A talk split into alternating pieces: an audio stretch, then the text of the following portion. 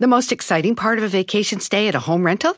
Easy. It's being greeted upon arrival with a rusted lockbox affixed to the underside of a stranger's condo. Yeah, you simply twist knobs, click gears, jiggle it, and then rip it off its moorings, and voila! Your prize is a key to a questionable home rental and maybe tetanus. When you just want to get your vacation started by actually getting into your room, it matters where you stay. At Hilton, we deliver your key right to your phone on the Hilton Honors app. Hilton for the stay.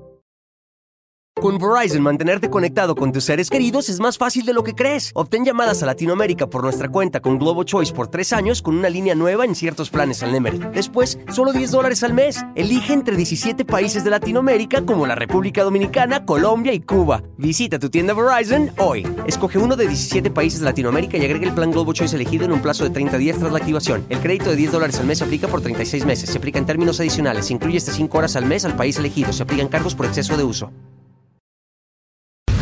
¡Banda MS! En Mazatlán, el que no es policía es el músico o trabajador de la COP. Se pactó en 365 días exactamente. Cada quien va a dejar la agrupación en la que esté y vamos a iniciar esta banda. Me dice, ¿cuánto cobra la hora? Le digo, 1800 pues. eh. Me cayó y antes de tiempo. ¿Cuál va a querer? Ninguna. Siéntense y déjenme comer a gusto. ¿Cómo crees? Fuimos y le dijimos al amigo, oye, la hora ya se acabó, ¿quieres otra? ¿Cuál no pensaban que iba a pegar? El mechón, güey. Ah, traemos este sencillo. No, no, no, no, el mechón, el mechón.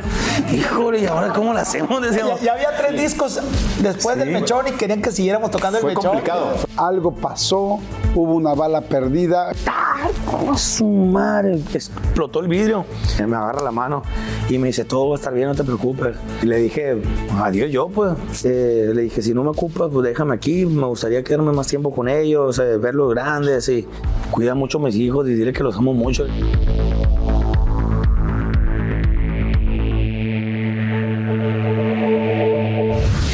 Pues bueno, un eh, episodio muy, muy, muy esperado. No saben qué gusto me da estar con ellos porque son pues, prácticamente unos mega chingones. Este, más de 15 álbumes de estudio, sacan sencillo tras sencillo tras sencillo y además éxito tras éxito tras éxito. Este, tienen más de 149 nominaciones de diferentes premios. Hace rato tuve la oportunidad de subir a la oficina de la banda. Estoy impactado, o sea, ver todos los billboards, todos los premios, to- todas las cosas que tienen juntas y además ver sus oficinas, que es una cosa increíble. Neta, es una fregonería. No es, no es una de las mejores bandas de México, no. Es una de las mejores bandas del mundo. Y en solo 17 años. Señores, ¡Banda MS! ¡Qué chido, mi querido Alan, Sergito! Bienvenido. Mi querido Gualo.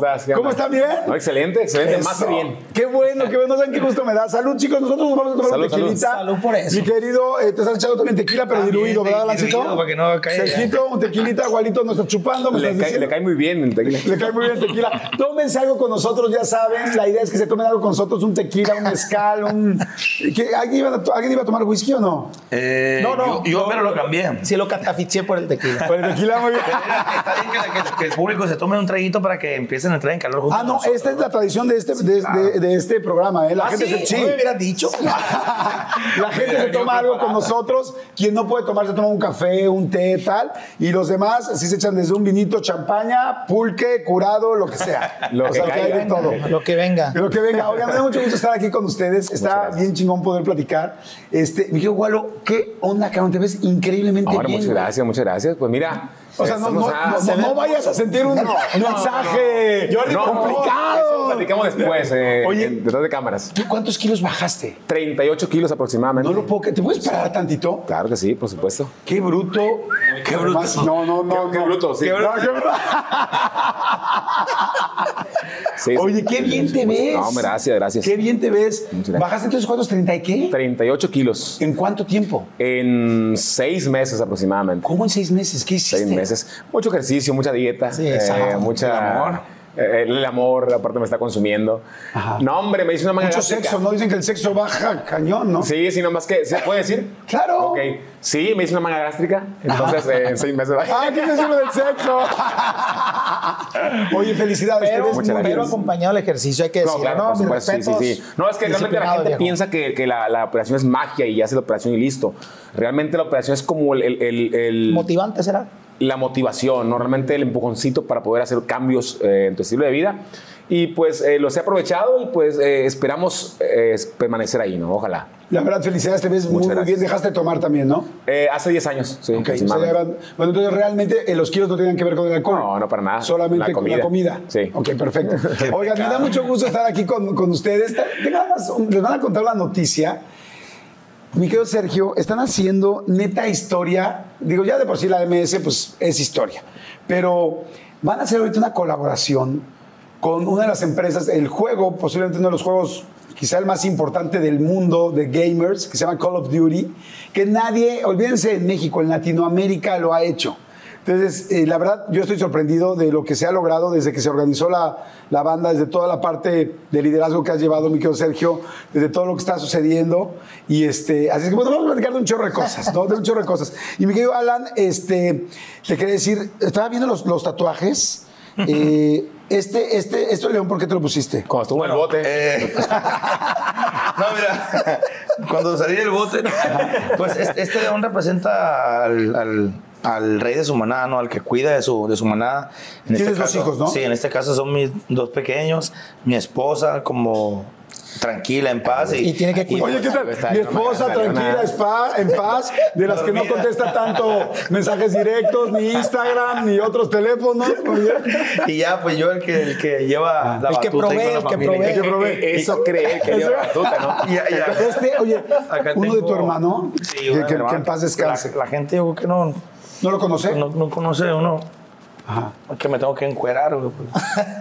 Seguro más, más de una estará feliz. Esta es la más de de, de mi Ah, hermano, la parte de aquí. ¿Esta es la mirada? Sí. Wow. Mi hermano falleció en el. Pues eh, iba entrando la banda. Iba entrando la banda, exactamente. Hace como en 17, 2007. hace 2005, 2007. 15, 16 años más o 2007. menos. Ok. Y este, pues. No, pues menos, ese loco 20. tenía. e- Era muy cercano a mí, pues era dos años, tres años más mayor que yo, pero era con el que más me llevaba, con el que salíamos a jugar a, a todos lados, con el que nos peleábamos.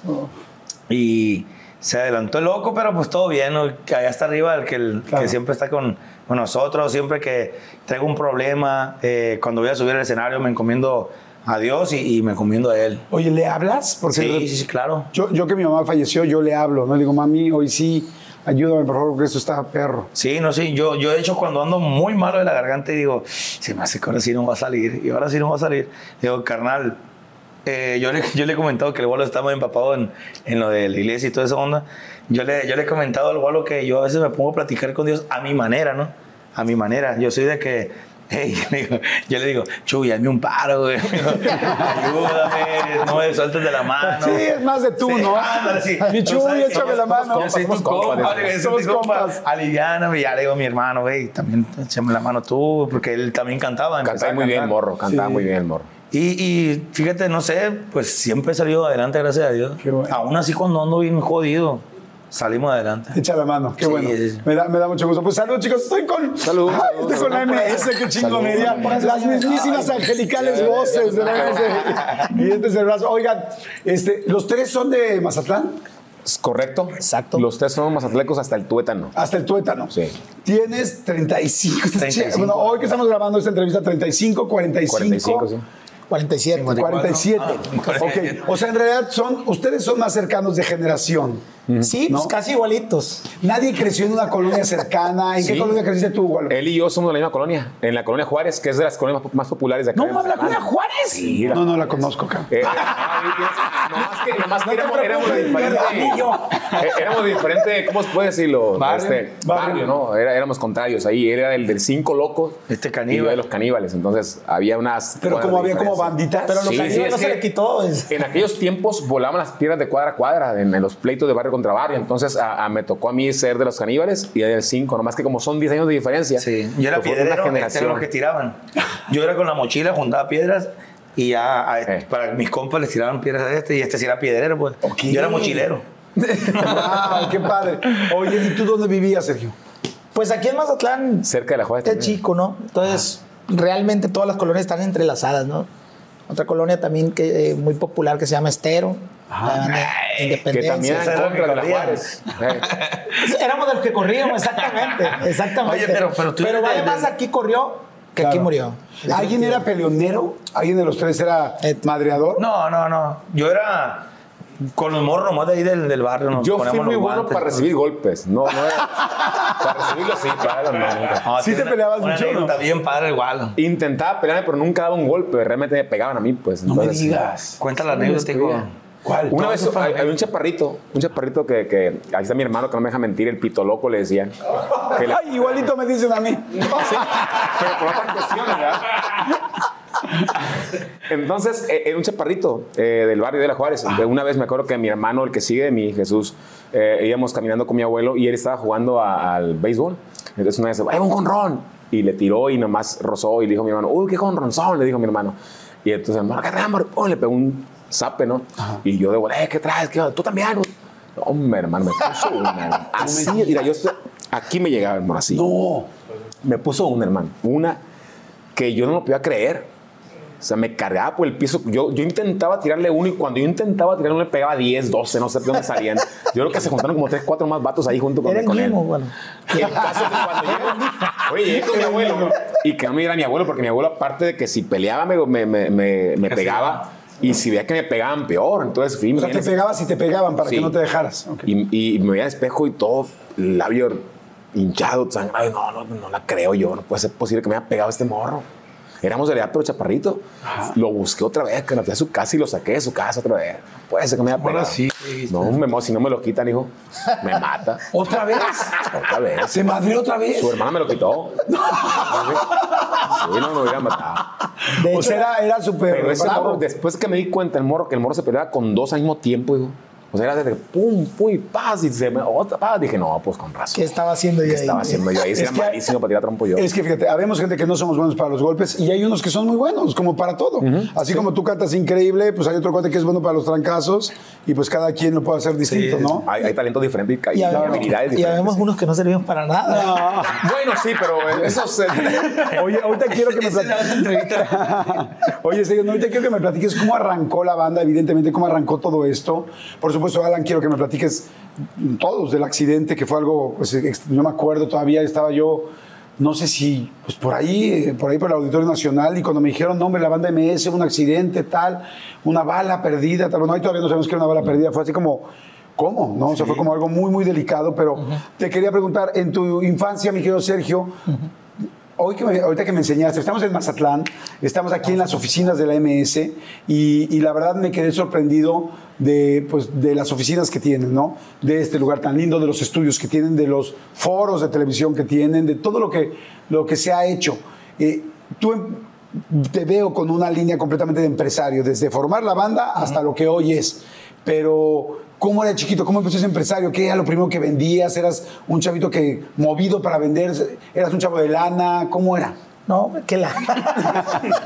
Porque ahorita sí lo es, ¿eh?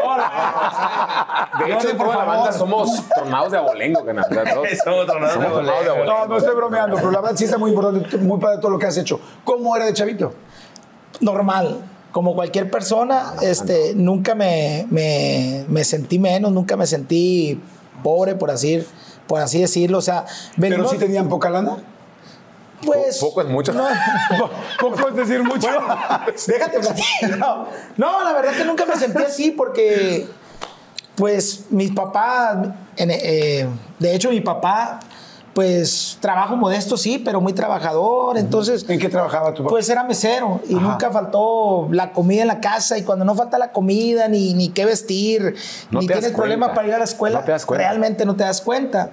Eh, mi mamá nos, nos mandaba en aquel tiempo a vender sombreros en la playa, pero no precisamente por necesidad, aunque sí la hubiera, ¿no? No nos aguantaba allá en la casa. Exacto, porque no nos aguantaba y para que generáramos algo, ¿no? Y, y- y la dejáramos, le diéramos su espacio también, ¿Qué ¿no? tipo de sombreros vendías? Ve- Sombreros así, playeros, así en la, en la playa. ¿Cómo Saludos se a- hacía?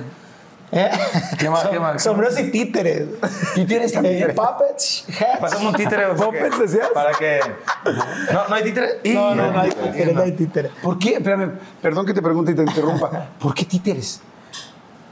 Pues es lo que se vendía, o sea, siempre, tú sabes que el turista siempre busca algo que llevar de recuerdo, ¿no? Ajá. Y yo me acuerdo que en ese tiempo, yo creo que lo siguen vendiendo, eh, vendían unos, unos títeres así como semblanza a Pancho Villa con sus dos pistolitas y, y ya llegaba uno y los bailaba en la mesita. tra, tra, tra, tra, tra, tra. Entonces, eh, fue una etapa muy bonita, demasiado bonita, me duró años, ¿eh? No crea que... ¿Cómo les decías? ¿Les decías en inglés? Sure. Eso. Because I speak good English. ¡Wow! Oye, Mentira. ¿aprendiste a hablar inglés no, desde chico para aprender? Ahí, ahí lo puppets, y- Puppets. How much? $20 dollars. Vení, en ese entonces. Fíjate, yo también de lo primero que aprendí en inglés fue how much. Es- eso sí lo traía bien. Ese speech lo traía bien, bien hecho. Ok. Pero fue una etapa bonita. Incluso yo empecé a los 16 años en la banda, pero seguía vendiendo sombreros. Ok. Porque era como. Pues, como íbamos empezando, pues no, no, no había lana, pues. Era y su ahí fuerte, pues, Iba, fuerte. vendía dos, tres sombreros y ya tenía, no sé, para, el- para echarme las cervecitas, los marisquitos, invitar a alguien. Ustedes se conocieron en la banda Limón. Imagínate, güey. ¿Sí imagínate. no? Nos conocimos, nos conocimos, Walo y yo, eh, con un solista eh, que coincidimos en aquel tiempo. Es- él era segun- segunda voz y yo empecé. Y es que en aquel actuar. tiempo, cuando la banda, la, la original banda Limón, que había en aquel tiempo, donde cantaba Julio Preciado, donde cantaba El Coyote, se, des- se des- desintegró. Se hizo una limonada por todos lados, la arrolladora original, auténtica. Entonces a nosotros nos tocó ir con una Sí, banda de Limón, donde iba el cantante, que en ese tiempo era el cantante original, que era Nico Flores. Entonces yo andaba de segunda voz y él andaba de tubero, ahí fue donde nos conocimos. Ok. Oye, y en tu caso, Miquel Balán, bueno, ya vi que crecieron en la misma colonia. Eh, ¿Cómo era tu infancia? ¿Qué jugabas? Porque tú, eres- tú estás- tú eres otra generación que nosotros. No, yo, yo estuve más arribita que esto. esto sí estaba muy tronado. Pasaba saltando gente a la pasada con la navaja en la mano. No, ¿A no, dónde te ibas de vacaciones? ¿Tú eras de los que ibas a de vacaciones a Disneylandia? Sí, a Orlando, a... No, no, te. No, fíjate que mi infancia también fue eh, a mi estilo, pues, muy bonita. Yo tenía un lienzo charro a, a media cuadra de la casa. Y ahí Yo, cada yo- fíjate cómo lo dice. yo tenía un lienzo charro, tenía a tener charro, dinero, o Y sea. tenía caballos. No, no, no, no. O sea, estábamos en lienzo charro a media cuadra, pues. Y yo era de los que, mira, va a venir la banda del recodo, o el limón, o fulano, mangano. Y me ponía el calzón, el chor, el costal, y vámonos a juntar botes. Y esperaba un amigo bigotón. ¿Cómo que juntar botes? Sí. O sea, la gente de- y los tiraba. de aluminio. De aluminio. De la cerveza Y ya en cuanto uno tiraba el bote, corría, yo lo juntaba y lo echaba a mi costal. Y estaba, estaba cazando botes porque la raza que los tiraba. Y, y ya agarraba un costalito y me iba a la casa, lo, lo vaciaba ahí en el porche y otra vez corría para allá.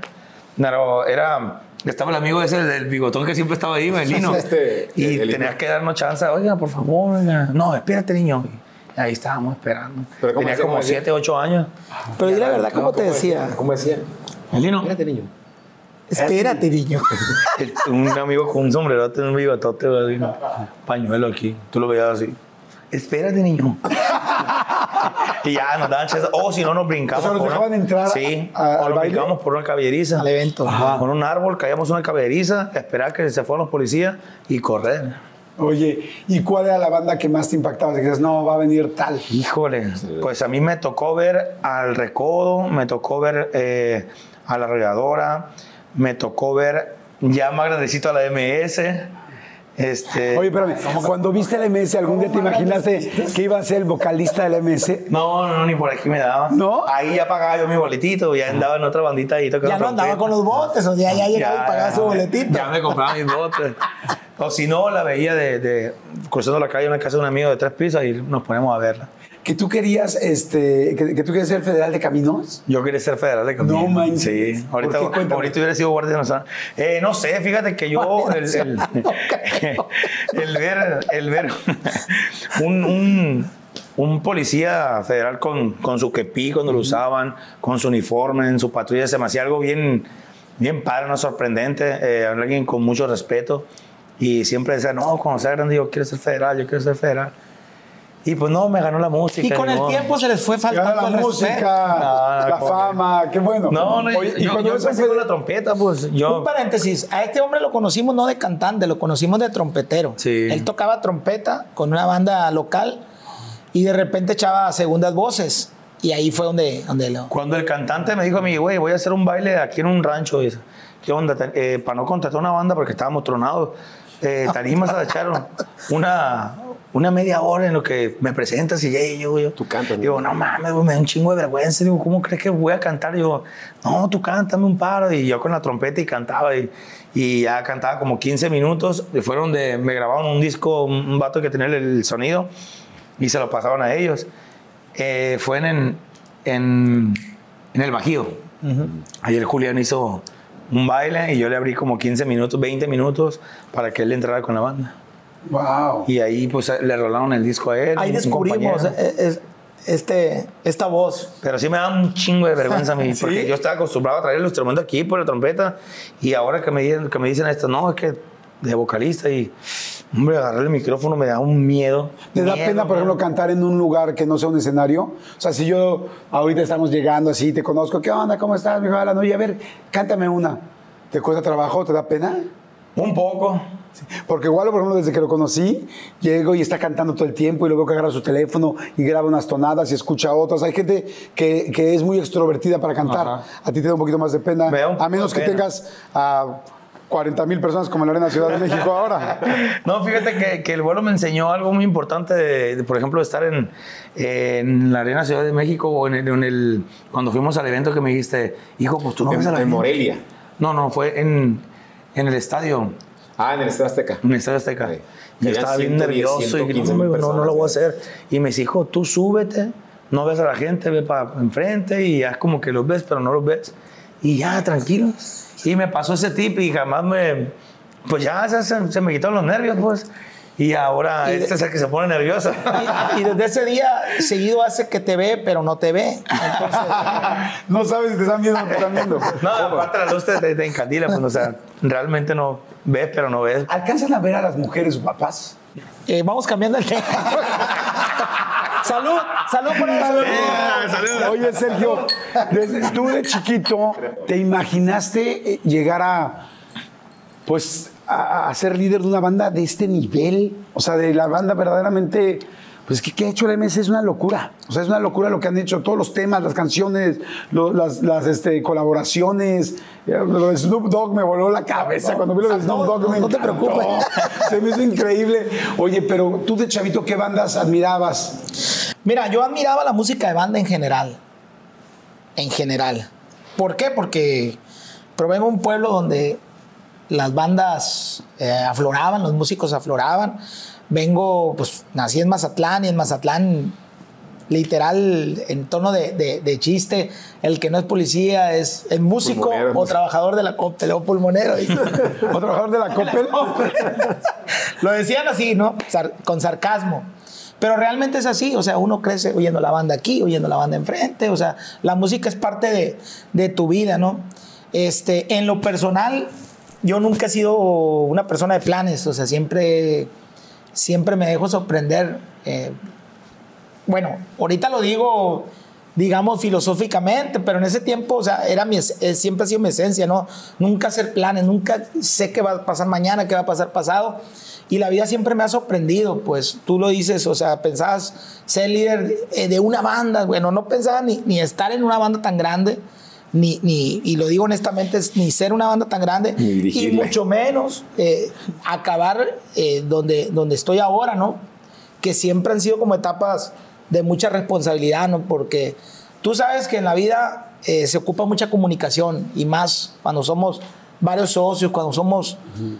Cuando empezamos siendo amigos y después socios, porque dice un dicho que los socios de, de negocio no son amigos y, y, y todas esas cosas te pegan y te enredan y, y- la vida te va enseñando muchas cosas y claro que, que por, por etapas nos, nos, pues podemos no, no coincidir con ideas y de repente otra vez volvemos a agarrar las ideas y entonces ese juego del, del- del ir, venir, de platicar, de meditar, de, de, no sé, de, de- de planear, eh, me gusta a mí, pues. Y cuando tienes todo como predeterminado, pues creo que, que le quita la sal, la sal de la vida, ¿no? O sea, el saber qué va a pasar, pues le quita totalmente la sal. Y por eso me encanta este trabajo, porque nunca sabes lo que va a pasar, siempre te sorprende. Tú hablabas de Snoop, a mí me encantó eso porque eh, ahorita está muy de moda la palabra orgánico y me fascina esa palabra porque es algo que se da sin planear, da por el destino, por Sí, estar en el momento sucediendo. indicado, coincidir con la persona indicada, eh, no sé, hablar el mismo idioma musicalmente. Claro. Ay, eso me encanta. Es que les voy a decir una cosa que es interesante. Igual mucha gente no sabe tanto cuál es la estructura de la banda MS, ¿no? Pero muchas bandas que yo tengo la fortuna también de conocer, pues hay un líder y la banda se formó de tal familia y esta familia es la que dirige, da- dice y se, y se hace lo que dice. Y en cambio la MS, la MS es una banda donde verdaderamente hay varios socios. Y donde varios socios deciden. De hecho, tengo aquí a tres de los socios. Y entonces, donde van decidiendo y van opinando y van diciendo que sí, que no. Entonces, imagínense juntar a todos. Y por eso, en menos de 20 años, han logrado cosas impresionantes. Porque yo siempre he pensado que dos cabezas piensan mejor que una, pero ocho, piensan mejor que una. Oye, te quiero preguntar ahí, mi querido Gualo. Me estaba, estaba platicando un poco de la infancia de cada uno. ¿Cómo fue tu infancia? ¿Fue más complicada? ¿Fue tal? ¿Qué, qué pasaba en tu casa? Yo creo que pasa precisamente lo que dice Sergio, ¿no? no de repente te cae el 20 de que sí hay carencias porque realmente, pues, eh, vivimos una infancia enfocada a eso, ¿no? A ser niños, a disfrutar el- el- el- la niñez. Eh, hoy ya de grande uno se da cuenta de que sí, sí había carencias. Eh, O sea, al principio no te dabas cuenta que había No, carencias. no, realmente ¿Cuándo disfrutabas te diste el día a cuenta la día. primera vez que dijiste, ah, caray, creo que tenemos bro- bro- broncas de lana? Cuando. eh, Cuando le cortaron la Bueno, para, para hacer un, un- un- un- poner de contexto, lo que sí vimos en la niñez fue mucho la violencia intrafamiliar. Mucho, mucho. Eh, los excesos de mi, de, de- de- de mi padre en aquel tiempo, eh, la vida que él llevaba en aquel tiempo, eh, provocó que él se fuera de la casa un tiempo. Ahí fue cuando yo empecé a, a- a- ver que realmente había carencias.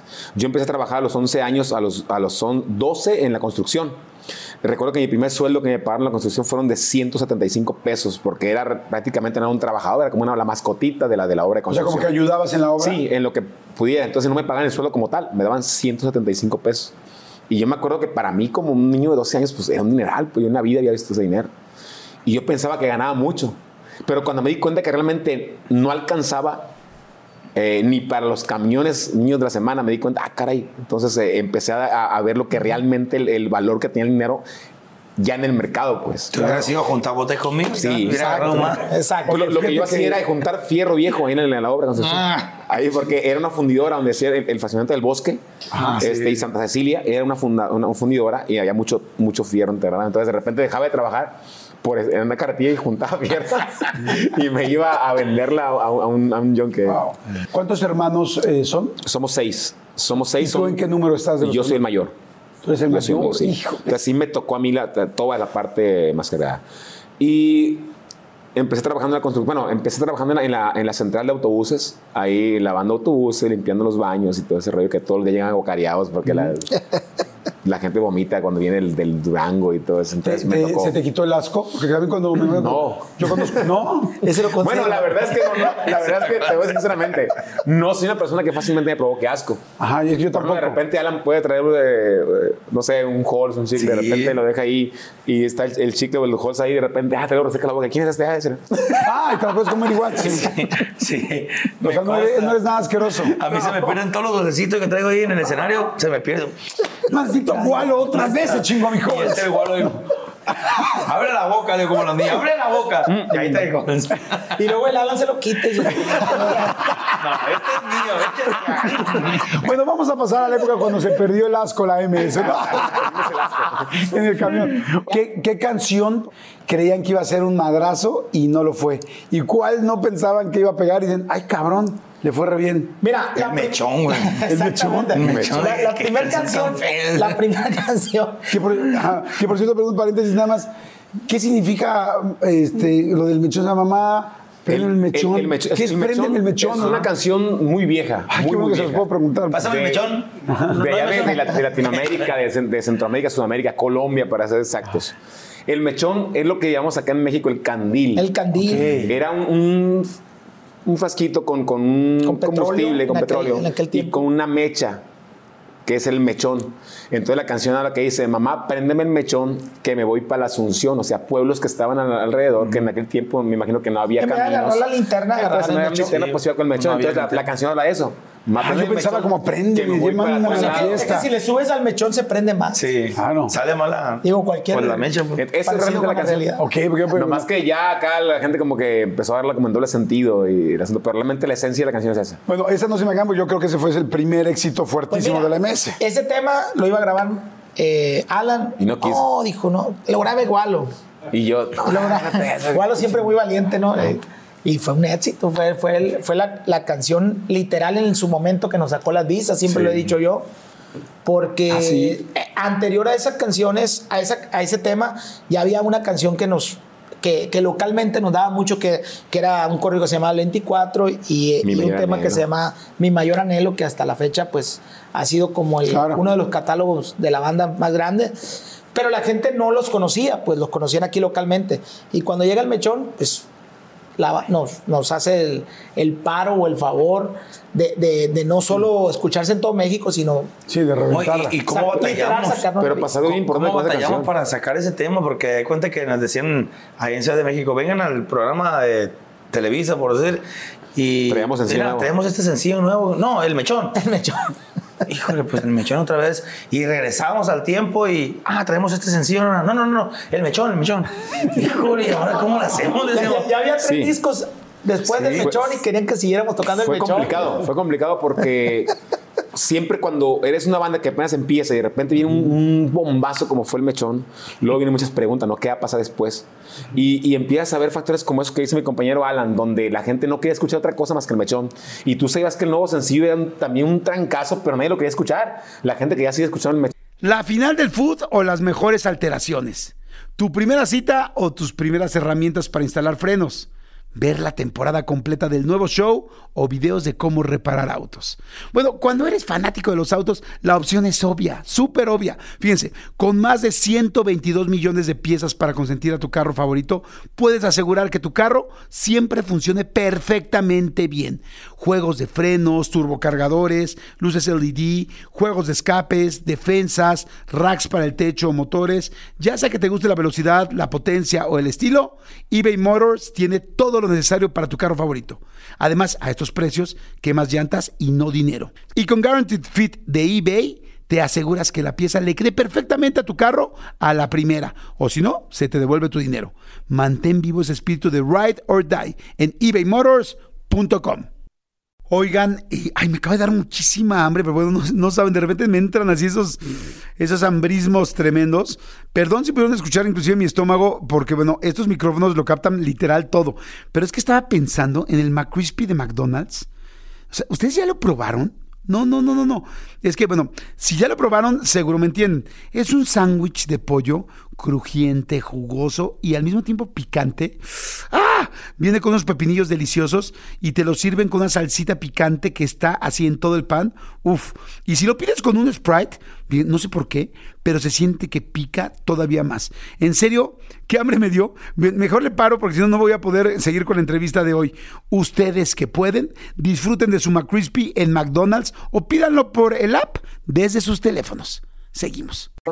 Entonces, de repente prende una televisión en, en- en una cadena nacional mexicana y hay un programa de televisión que dice artistas que llegaron con un, con un tema y ya jamás en la vida se escucharon. No, el One Hit Wonder. Los del Río, la Macarena, ta, ta, fulano, ta, ta, ta, ta, ta, banda de MS, el mechón y tú... co- Salieron del Sí, programa, no me ahí. ¿En chingues, no. ¿Y tú lo estabas viendo? De cierta manera, tú sabes que tienes eh, buen material, pero dices, ¿realmente iría a pasar eso? Mira, te voy, a- te voy a contar una anécdota Voy a buscar a los del río. A ver si hay otra nueva Macarena. ¿no?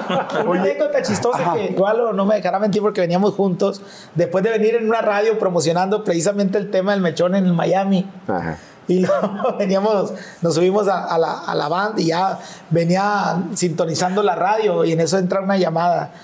Ah, ¿qué pasó, fulana? ¿Cómo estás? Oye, quiero hacer una, una, una- un comentario. Por favor, deje de estar tocando ese mechón, que me entiendas.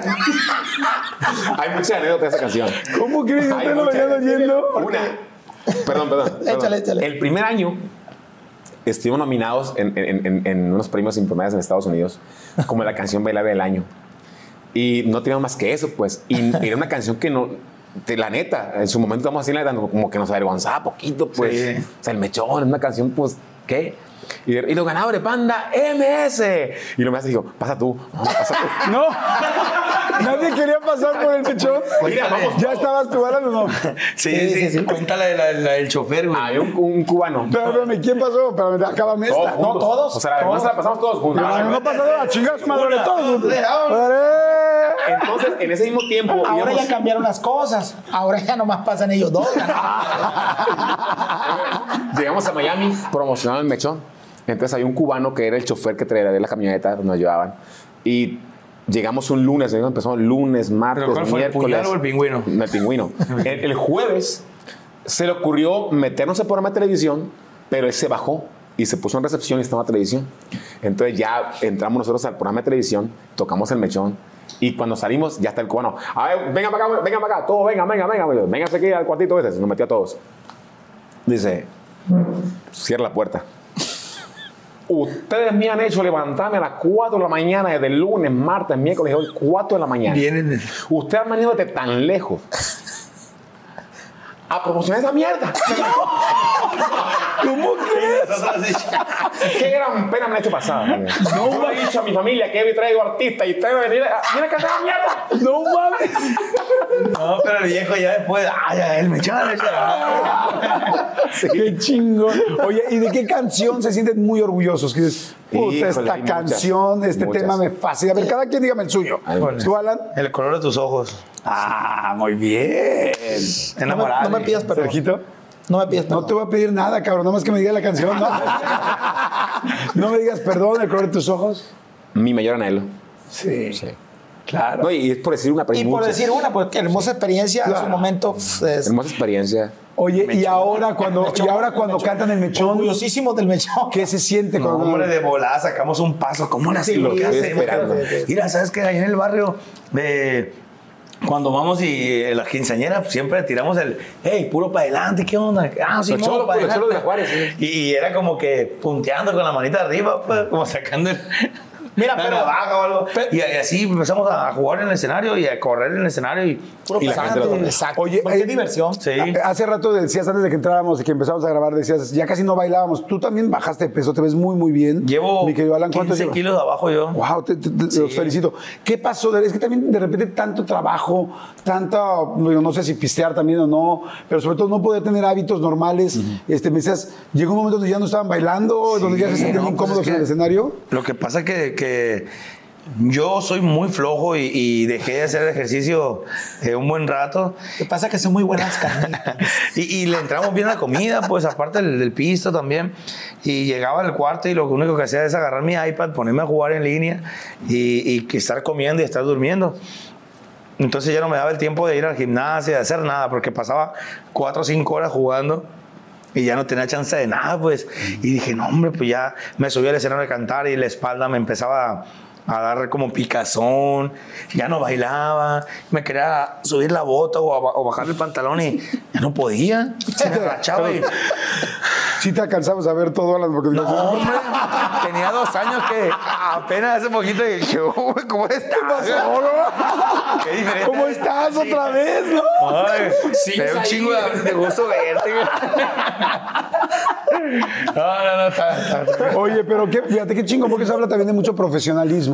De decir, oye, primero personal, ¿no? De me voy a cuidar. Y segundo, de mi público. O sea, nuestro público. O sea, porque sí lo dijeron en serio con una preocupación eh, honesta, ¿no? De ya no estaba, ya no, ya me costaba trabajo bailar en el escenario. Y pues, oye, tendrán a ver 40 mil, 50 mil personas. Ustedes, digo, las bandas que llegan a hacer algo como lo que ustedes han hecho, es porque verdaderamente respetan su trabajo y respetan a su gente. Claro. Entonces, este, pues eh, definitivamente ustedes lo hacen. Entonces está bien chingón que sea como esta nueva parte. ¿Les parece que vamos a hacer rápidamente un refil para que la gente pueda hacer refil? Se tome- por favor, ya, Sergito, ya, ya, vamos. Y este, vamos a hacer un refil para que ustedes vayan. Y ahorita me platican cómo se, for- cómo se fundó la MS, Ok. cómo arrancó desde el nombre, cómo empezó todo, todas esas anécdotas, todo lo que ha pasado, las situaciones. Quiero que me platiquen lo de la nueva teoría, de la nueva teoría, la nueva situación de los videojuegos. O sea, va a haber un videojuego, el más, uno de los más famosos del mundo, que va a tener una canción. Bueno, no uno de los más famosos. No, el más, famoso. el más famoso, con una canción de la MS adentro, con una historia de nuestro país. No, no, chinguen, está increíble. Por favor, si nos están viendo, denle like. Si lo quieren compartir, compártanlo, por favor. Suscríbanse, porque eso nos ayuda a que haya muchas más entrevistas como estas, porque todas son gratuitas y siempre tendrán gratuitas, pero nos funciona que se suscriban, por favor. Y así, bueno, refil y regresamos de volada. Venga, salud, chicos. Ánimo. Salud, tiene salud, nada, salud, ¿verdad? salud por eso. Salud por eso. Oye, está interesante. Oye, bueno, ya te dijeron que te, ahora con esta nueva etapa te pareces como un poco a Chayanne. Ni le diga. Ni se machín, güey. ¿Ya te han dicho o no? En la edad, Ya entré a clases de baile para. para... Muy bien. No, y entre más, más. A ver, pónganme Entre más, comentarios. entre, más, entre más viejo, más se unta el que se parece a Chayanne. A ver, pongan comentarios si ustedes creen que sí o que no, pero bueno. Oigan, a ver, entonces eh, se conocieron desde antes, luego la limonada de la banda Limón. Y luego, ¿en qué momento deciden, vamos, qué fue, vamos a hacer nuestra banda o un, dos, tres por mí por todos mis compañeros? Como ya lo hemos platicado, para no hacer como tedioso el, el tema, eh, nosotros, eh, eh, bueno, en mi caso éramos un grupo de amigos de toda la vida. Después que ya veníamos platicando sobre el proyecto, llevamos haciendo algo para nosotros mismos, sin el afán, te lo, te lo, te lo afirmo, nunca de, de llegar a ser una banda, o sea, nunca veíamos tan, tan lejos, ¿no? De repente, de ser nosotros mismos y ir a tocar a, a quien nosotros quieramos, eh, tocar en, en la boda, 15 años que, que nosotros quisiéramos, etcétera, o que nos contrataran, etcétera. Y en ese, en ese trayecto eh, co- conozco yo a Walo y pues coincidimos con el, con, el, con el proyecto, platicamos, en alguna ocasión nos vinimos platicando, yo te puedo decir, desde De Tijuana Tijuana, a hasta casi Mazatlán, que son muchas horas, y, y platicamos de lo mismo, y empezamos en el año 2003, y, y empezamos, como ya lo hemos platicado, en un restaurante de mariscos y tocando eh, a 60 pesos la Pero a ver, canción. pero y primero se juntan los dos, o sea, diciendo que vamos a hacerlo. Bueno, y nos que hay- estoy seguro que hay mucha gente que no se sabe la historia. Se juntan, se juntan dos, este, ustedes diciendo que y luego los amigos. No, no, ya estábamos los amigos de toda la vida que Y luego somos. tú le dices a- y luego eh, incluimos a Walo porque nos, nos pareció guapo. Ok. O sea, Que me más parece- que guapo que, a Chayanne, que- que por la voz. Eh, Oye, este se parece a Chayanne, entonces. y aparte canta. Ha de cantar fregón, Y, y- aparte canta. Pero velo bailar, eso es lo que se desliza. Eh, y luego aparte no camina, le dije, este se desliza. Vamos sobre él. Mira, la cualidad de Walo, que siempre lo, voy a decir, obviamente aparte de cantar, tiene muy buena comunicación con el público y en, y en el artista donde andábamos, pues realmente él llevaba toda la, la dirección de- de- del show, pues. Toda la atención era para Walo, entonces, incluso hasta los autógrafos después de, de la tanda. O sea, de- dentro del grupo anterior. A ver, voy a hacer un paréntesis. ¿Siempre fuiste así, Walo? ¿Siempre fuiste de la escuela, de tal, de llamar la atención? No. ¿O sea, eres bueno No, con, no, no, no, con para las nada. demás personas? ¿O cómo fue? Para nada, para nada. De hecho, siempre yo fui muy de esos niños muy retraídos, que llegaban al lugar y en la esquinita y sin hablar. No sé de, de repente de dónde salió ese... ese, ese Ese descubrí esa habilidad que podía eh, comunicarme con la gente. Ok. Eh, creo que fue ahí precisamente en esa banda. Ahora- no, no, no es cierto. Fue un poquito antes. Ahora, pero te voy a hacer otra pregunta aquí, Sergio. ¿Tú siempre fuiste un niño con visión? Porque yo veo que eres un cuate con visión. O sea, dices, a ver, este cuate baila, este cuate es guapo, este cuate acerca a la gente y yo quiero hacer una nueva banda, quiero este cuate. Pues quisiera decirte sí, Jordi, siempre he tenido visión. La verdad que no me daba cuenta. O sea, en algún momento de mi vida pude descu- eh, eh, y miro hacia atrás y hablo en retrospectiva y digo, a lo mejor sí, pero no me daba cuenta. Pues lo que sí era muy de emociones. Siempre he sido como muy, muy, emociona- muy emocional. Oye, pues está un chaval que conocí, eh, él nos puede ayudar mucho para la banda y pum, pum, pum. Y, y así empezamos. Y, Y, y es que él, él, eh, el grupo de, de- de socios que, que- que somos, yo creo que de los ocho, seis o cinco ya se conocían desde la niñez. Sí, sí. Desde, de- empezaron juntos en la música, de hace muchísimos años. Y ya nos integramos, eh, que fue Javier, Alan y yo, que somos los que no éramos parte del grupo de amigos. Y Sergio te habla que empezó la banda en 2003. Todavía, de hecho, plan no de la eh, el plan, el plan de la banda, todavía. el plan de hacer una banda empezó desde el 2002 a principios o 2001 a finales. Recuerdo que nos juntamos en una marisquería, en un restaurante, y platicamos el plan de hacer una banda. ¿Cómo se llamaba la marisquería? ¿Se acuerdan o no? Sí, Y la sí, sí. huerta, La, la huerta, marisco en la, ¿La huerta. huerta? Marisco en la huerta. ¿Todavía está? Hay, No, ya no- hay ya no videos, existe. de hecho, me Ah, tocábamos claro, ahí. ya no existe. Hay videos en YouTube. De repente hay, hay uno que otro video que se ha fugado, que, que, uno que otro lo quiere desaparecer, pero existe. Entonces recuerdo que nos juntamos y decíamos, oye, pues vamos a empezar así. En aquel tiempo éramos 10 los que íbamos a iniciar la banda. Exacto. Entonces se pactó. Era un 16 de junio del 2002 cuando dijimos, en 365 días exactamente, cada quien va a dejar la agrupación en la que esté, esté donde esté, ¿Ah, sí? y vamos a iniciar esta banda. Un pinche pacto Sí, de muerte, así, como de, como, de masones. Ah, Aquí de, vamos todos a juntarnos, saquen cortes. Entonces, tal día todos Así. vamos a dejar la banda donde estemos. Así, exactamente Todos así fue. estaban trabajando. Sí, y, Ay, y- estaban en, en agrupaciones eh, importantes. De hecho, dos de los, de los hermanos Nordal, el que te imita y su hermano, estaban en la, en la original banda Limón, la que hasta el momento todavía sigue eh, subsistiendo. Entonces, cuando llegue el momento de la verdad, ahora sí, se cumplió el día y cada quien donde esté, véngase, pues ahí estábamos varios y tres de esos Sí, sí. diez Ándale. dije, no, sabes que mejor no. Claro, no sabían qué iba a pasar Sí, acá. No sé qué iba a y allá pasar. O sea, ganaban bien porque hablando de realmente bandas. estar en una banda Sí, posicionada, ganando un sueldo ya seguro y empezar de cero a irte a las calles, a las cantinas, a, las- a los restaurantes a, a tocar por canción, pues uno no los juzga y dice que tontos, ¿no? Porque en ese momento cualquiera puede Claro. pensar, oye, tengo familia que mantener. A ver, pregunta. Si yo hubiera sido el décimo de esos diez, ¿qué me hubieras prometido, Sergio? O sea, como por qué me No, hubiera nada, salido nada. yo, No había O sea, nada. como por qué yo me salía de la tracalosa para meterme No. con la nueva que no tenía nombre. No había nada. No, no había nada que prometer, o sea, era, era un plan, un plan informal y un plan de amigos de borrachera, pues de que, oye, pues el sáquese la banda punto- nosotros. aquí el punto- punto era tocas bien este. la trompeta. Aquí el punto era este. Tú mencionaste algo muy importante hace rato, que era que todas las agrupaciones de tradición eran agrupaciones que tenían un dueño, que venían de una, o, o de una tradición familiar, que es que, que de muchos años. Como- Y era la banda fulana del, de tal Fulano de persona, tal. de fulano de tal.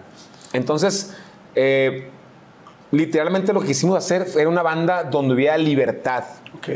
De no trabajar con la presión de que hay un dueño, de que hay alguien a quien rendirle cuentas y, y tienes que ser tan cuadrado porque la persona quiere que sea así.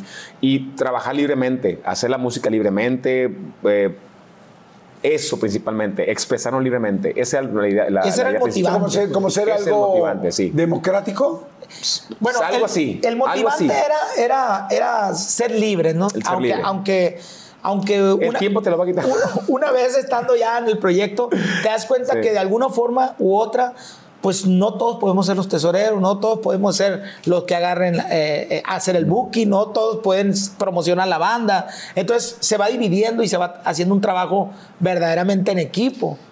Y que es más fácil decirlo que hacerlo, y obviamente. pasó algo ¿no? bien importante. Después de esto, eh, creo que eh, Banda MS, y no lo digo yo, me lo han dicho muchas, eh, nos lo han dicho muchas eh, personas del gremio de la, de la música de banda, que Banda MS vino a ser como ese parteaguas, donde se rompió esa, esa, esa Tradición, esa tradición de que, de, de que yo quiero ser músico, pero quiero porque un día quiero pertenecer a la banda El Recodo, Arrolladora, Original, La Costeña, que en aquel tiempo estaba, sino que ahora yo puedo hacer mi propia banda. Y yo puedo ser mi propio, mi propio eh, jefe y puedo ser mi dueño y puedo proponer ahora algo. Y a raíz de Banda MS empezó a formarse un mundo de bandas de jóvenes músicos que pertenecían a otras bandas que decían, mira, si la banda MS pudo, también podemos Porque los nosotros". no. A mí me gusta cuando hay cosas como que van marcando mucho las épocas, ¿no? Como por supuesto el Recodo, que les mando también un gran saludo, que los quiero mucho.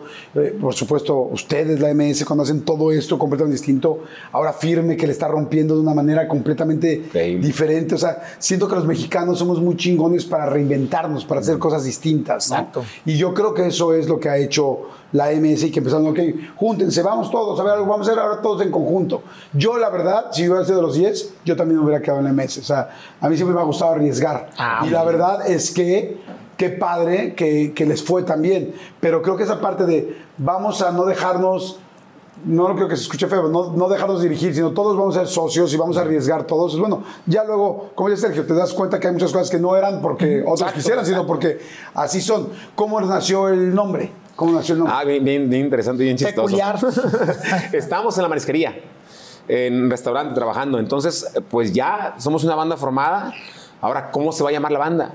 No hay un nombre, pues realmente. Y me acuerdo que ese día dijimos, pues cada quien llévese de tarea pensar nombres. Unos cinco nombres, diez nombres. Escriban nombres. A Yo me, todo el mundo acuerdo llegó de tarea. que, yo me acuerdo que yo hice dos, dos páginas de, cuatro páginas de ¿Te acuerdas de nombres. algún nombre que tú dijiste?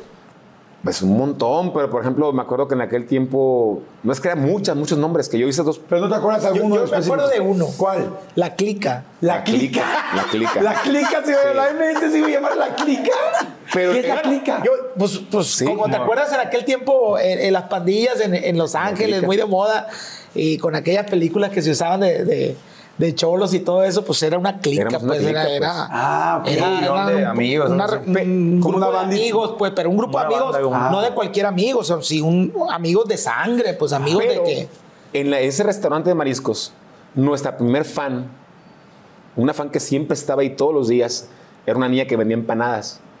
Entonces, todos los días, a la hora que sabía que llegaba la banda, ella llegaba con sus charolitas de empanadas y se sentaba en una mesita y escuchaba la banda. O sea, si era fan fan, si les Sí, gustaba. Fan, fan, fue nuestra primer fan. Exacto. Entonces, en ese entonces ella llegó precisamente en el momento en que estábamos debatiendo el nombre y viendo los nombres y que, no, este como que no, este como que sí. Entonces, de repente la niña sale y dice, ¿y por qué no le ponen exacto. MS? MS, pues sí, somos de Mazatlán. Mazatlán, Sinaloa. Mazatlán, Sinaloa, MS. Y todos como que, pues no se oye mal. y se- Ahí, ahí empezó. Ahí está. Púleme. La MS. sí. Entonces, literalmente una niña que ve empanadas nos bautizó. ¿Siguen viendo? sigue- ¿Conocen a Gaby todavía no? Exacto, Sí, sí. exacto, no hace mucho la, la A contactamos. Gaby, le mandamos un saludo a Gaby. ¿Sigue vendiendo empanadas o no? No. No, ya no. No, ya, ya, ya, Tiene ya un restaurante de empanadas. De Que se llaman las de la MS, ¿no? Oye, qué padre, qué, qué- qué padre historia. Y tocaban en esa marisquería, pero entonces, ¿sí tocaban por canción? Por canción, sí. ¿Cuánto costaba la canción? Eh, 60 pesos. Al principio 50 pesos. Y ya después, pues ya. ya después nos fuimos 60 o pesos. sea, agarrando nivel. eh, Pero realmente. De 50 es muy poco. Realmente fueron muy pocas las personas que pagaron 60 pesos, porque el regateo, tú sabes, es cultura. Entonces, ¿cuánto la canción? 60 pesos. Te voy a 50. Y de repente te voy a cua- 400 por 10. Y chavalos, ¿cómo ven? Pues no hay nada, hay que echarle. Eh, a veces echamos hasta por 40. No, y te voy a decir una cosa, ¿no? Acuérdate que somos una banda. Y siempre fuimos una banda como debe ser, pues sus tres trompetas, tres trombones, tres clarinetes. Estás hablando de 16 personas, ¿no? Pues eran 50 pesos entre 16. A ver, 60 entre 16, 50 entre 16. Rápidamente la Hubo- contadora. 3, 4 pesos por, por La canción. contadora y stylist. Eh, 3.75 pesos por canción se ganaba te- cada quien. te- para ganar los 100 pesos, obviamente tenemos que tocar más de 60, 70, 80 Sí, sí, canciones. Una pausa, mi compadre Checo les quitaba como 60 pesos para la gasolina. Aparte, oye, ahí te va. No, no, aparte yo tenía que conseguir una bocinita, una bocinita. De aquel tiempo. Eh, aquel tiene una bocinita y un micrófono que yo rentaba, me lo rentaba en 200 pesos la bocinita y el micrófono. Entonces, a veces salía para la bocinita, ¿te acuerdas? Y a veces para Mira, te voy a platicar una anécdota cortita eh, que es muy, es muy hoc. Cortita, larga, aquí tenemos todo el tiempo. La gente está. ¿Quieres la cortita o la larga? La larga. No. Me chingaste, compadre. Me chingaste, compadre. Saludos por la larga. No, vean por favor, vean por favor la entrevista que hice con los de. Historia, por favor. No, güey, ve por favor la entrevista que hicimos, que le hice a los de la corneta, a Eduardo Videgaray y al, este, Ay, y al Estaca. No, ma, me barrieron, cabroncísimo. Si no la han visto, véanla, por favor. Oye, bueno, cuéntame, pues la larga. Hay un cantante muy famoso que todo el mundo conoce, eh, que empezó con nosotros, que es muy amigo de nosotros, Julián Álvarez. Se acercaba en ese tiempo a la banda. ¿Cómo se acercaba? Pues como fan también, ¿no? O sea, se, se ponía a un lado de la banda, empezaba a escuchar canciones. Él no pedía, trabajo, pedía no trabajo. venía empanadas, este, pero cantaba. Pedía trabajo, quería trabajar. Pedía trabajo. Que luego Pero, se pero solo, solo sabía una. Una canción nomás se sabía. Las noches las hago días, se llamaba la canción. Las hago días. y esperaba a que le diéramos la chancita, un tiempo ahí para decirle, oye, pues ahí está este cabrón, ya tiene rato parado ahí, pues vente, las noches las hago días. Y luego dice, no, pues es que yo quiero, yo quiero entrar a la banda. Ganábamos, Era- éramos tres, 16. ganábamos tres pesos por canción. Dijimos, otro más. No. Vamos a ganar 250. Es- Esa es la anécdota chistosa, pues. Recuerdo clarito, porque hicimos hasta Team Back. Ves ¿Cómo ven este cabrón? ¿Qué, qué- qué quiere? Pues sí, no, mira, mira. Sí, hay que meterlo, pero cuando haya, cuando haya una boda, unos 15 años, pero que aquí no venga. Órale, pues, ya. Oye, y no dijeron así en el team back, oye, pues a ver qué onda con ese cabrón, nada más cuando había 15 años, tal, tal, pero quizá va a ser Judas y este güey se va a salir de la agrupación. Y, entonces, y gracias a él va a entrar Alan y ahí sí nos va a ir bien chingón. No, Ah, y no faltó el que dijo, oye, pues está muy feo, está dientón, no le Te voy a hace. No una, hace. una buena que nos pasó. Cuando nos alivianamos, era Oigan, sirvan a mi compadre, por favor, tequila, porque a mí también ya se me está acabando. cuando nos iba bien, Jordi. Era A Julián, cuando- con Julián ya platiqué y la verdad de poca madre también. Era cuando caían clientes que, que pagaban hora, la hora de música. Había clientes que no querían canción, querían la hora. Querían la hora. Ay, sí, vente, cabrón. Era cuando realmente decíamos, ay, va a estar bueno. La hora la cobramos en 1,800 pesos la hora. Ok. Entonces, en una ocasión, eh, estábamos en el restaurante y, y siempre tocamos dos, tres canciones que le llamamos la calentona para calentar el ambiente y los, los comensales y escuchaban la banda y decían, ah, mira, quiero una canción. Ya iba yo a las mesas, eh, una canción. Ah, pues esa fulana de tal. Entonces, me acuerdo que llegó una familia y muy propia la familia, yo se sentó. Entonces, la calentona, la calentona, vamos, dos canciones, ta, ta. Terminamos dos canciones y voy con el señor, le digo, eh, buenas tardes, eh, buen provecho, oiga, ¿alguna canción con la banda? Me dice, ¿cuánto cobra la hora? Le digo, 1800, pues de. Ok. Me cayó y antes de tiempo. ¿Cuál va a querer? Ninguna. Siéntense y déjenme comer a gusto. No mames. ¿Cómo crees? Los quiero una hora callados en la boca. Para que se callaran. No juegues. No, yo hiciera lo mismo. Está fuerte. Oye, ¿y cómo se sintieron en ese momento? No, que, pues bien. 1800 sin trabajar. Entonces, Claro, ya sentados. y- No, y, y nos queda cerquita. No quiero que agarren instrumento. Decían, dejen los instrumentos ahí en la mesa cada uno y siéntense aquí. Ahí los quiero. Y luego le, le fuimos y le dijimos al amigo, oye, la hora ya se acabó, ¿quieres otra? ¡Qué bonito! Ya, ya, ya creció el vaso, ¿qué está pasando? Está muy bonita. Oye, ¿Qué está pasando? Oye, ¿y en qué momento entras tú? ¿Cómo fue, Balán? O sea, Yo entré en el- esa- ya estaba Julián, ¿no? Julián terminó quedándose.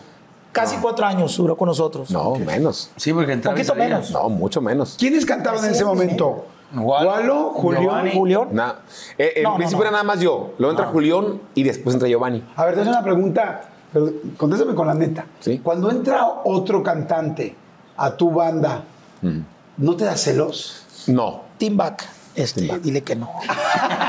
No, no. Te soy sincero. Cuando, de hecho, cuando él fue a pedir trabajo, eh, llegó conmigo. No, estaba, no estaban varios de la, de la banda. Eh, de repente había días que unos no podían ir a trabajar y mandaban eh, suplentes para que fueran a cubrirlos ese día. Entonces él llegó, me acuerdo que llegó con una, una, una chamarra con un perro atravesado aquí en el cuello. Eh, y llegó pidiendo trabajo. Entonces, yo recuerdo que yo lo he escuchado cantar porque una vez llegó con un norteño eh, a- y cantó una canción con un norteño. Y yo dije, este morro, qué machín canta. Es una voz que parece que traía micrófono el vato. Entonces, yo me acuerdo que, ¿y cómo cantan? Hombre, canten machín, escúchenlo. Entonces, cuando él pidió trabajo, lógicamente, el primer punto a debatir era ese. Somos 16, ¿cómo vas a meter a otro? Pero, pero lo que sí pasa, algo que me sucedió a mí cuando yo andaba con la banda que andábamos juntos. Estaba el cantante, el, el cantante principal, que era el solista. Y de repente Sergio no me dejará mentir que ¿Sí? a mí el que me pedían las fotos, a mí el que Sí. me pedían los autores, a mí el que la... Mira, cuando, cuando Julián Sí. sale, eh, nosotros teníamos dos, dos discos muy exi- exitosos, pero Localmente. muy local, ¿verdad? Que eran, era un disco de corridos y era un, un disco donde viene el tema precisamente Mi Mayor Anhelo. Entonces, em, obviamente, pues, e- este Julio siempre ha sido muy batalloso. ¿Qué es batalloso? ¿Complicado? Complicado. Complicado, Él también habla cabrón de ustedes, pero, ¿eh? O sea que se pueden pero ahí te va, aliviar. pero ahí te va, pero ahí te va.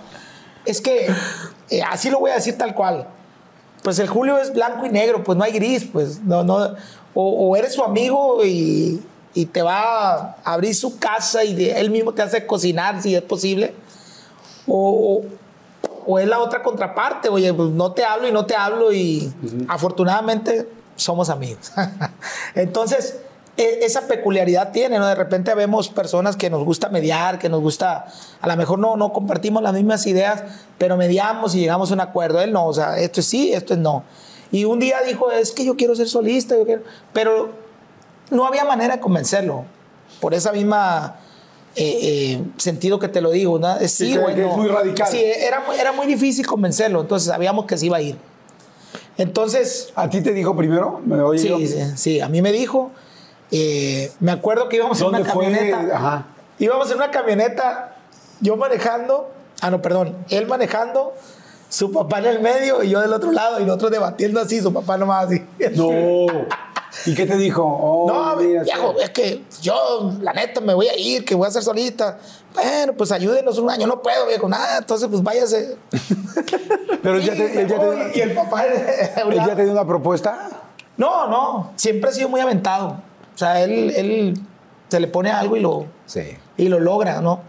Este, lo felicito por eso, porque en lo personal no soy eh, así de que yo, yo tengo que llegar ahí. Es muy, tengo- arroja- muy arrojado, él muy arrojado. Exactamente. Muy no, yo es, Muy temerario. No, exacto. O sea, yo, yo soy de. Yo creo que todos en la banda somos Sí, el sí. día a día, al día a día, que vaya pasando lo que tenga que pasar. Va- vas midiendo los riesgos. Listas, cosas. Ejemplo, él, él, desde el momento en que él se viene de Chiapas, que fue la- la- la- cuando se vino con la mano del recodo, que le dijo el recodo, Sí. vete a Mazatlán, pues me voy.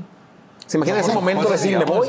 Y llegar a su casa y, adiós, pagas, mamá, me voy a Mazatlán. Agarró dos Sí, sí, calzones. así y me contó, casi que agarró. Sí, un día veníamos de, la Ciudad de México y cuando pasamos por Guadalajara se vio un escándalo en el autobús y todos nos despertamos, ¿qué onda? ¿Qué pasó? Y él, viejo, párese, párese, iba gritando él. Párese y todo, ¿qué pasó? ¿Qué onda? Y el autobús se, se orilla y de repente se baja la litera y agarra maletas. Aquí abajo, viejo, voy a hacer casting en la academia. Exactamente. No mames.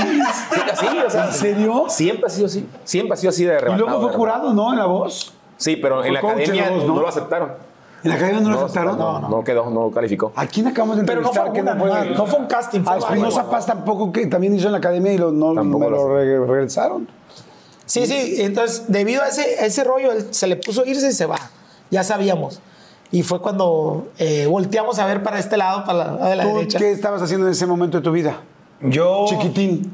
Porque estaba mucho más chiquito. Pues de hecho, él, él te recomendó, ¿ah? Él me recomendó Sí. porque yo y el Julio anduvimos juntos en una, en una banda anteriormente a la MS.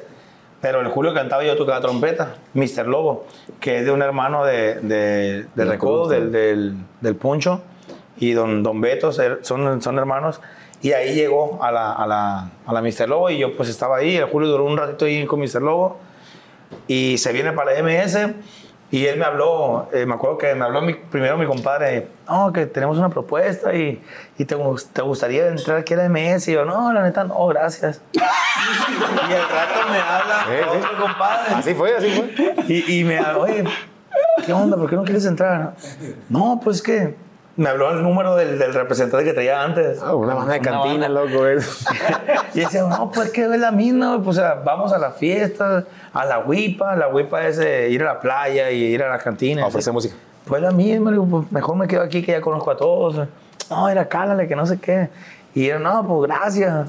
Y no, güey. Y ya después otra vez me habla mi compadre. Y este decía, ya, mándala a la chingada, ya, ya no le hablan, que no sé qué. Güey, es Tim Back, este, no es así, yo. ¿Por qué? A ver, ¿por qué lo quería? Salud, salud por ese momento, Mira, por favor. te voy a decir, Nos te voy a vemos. decir una personita que, que, de hecho... Salud a todos los que nos están viendo, salud a ustedes también, relájense un ratito, disfruten, descansen. Sí, hay gente que está trabajando, hay gente que está haciendo proyectos, hay gente que está haciendo qué hacer, hay Está mucha gente que hay mucha el gente que viene manejando un tráiler en todo en todo Estados Unidos, en Centroamérica, en todo México y nos vienen escuchando. Hay mucha mucha gente. Salud para trabaja. todos. Y luego Salud Salud por eso, salud por eso. Bueno, hay una personita que, que, que hay que agradecerle, que en aquel tiempo era novio, ¿no? Eh, andaba de novio, eh, que hoy es su esposa. Ah, sí. y este hombre siempre, me acuerdo que, que no quería entrar.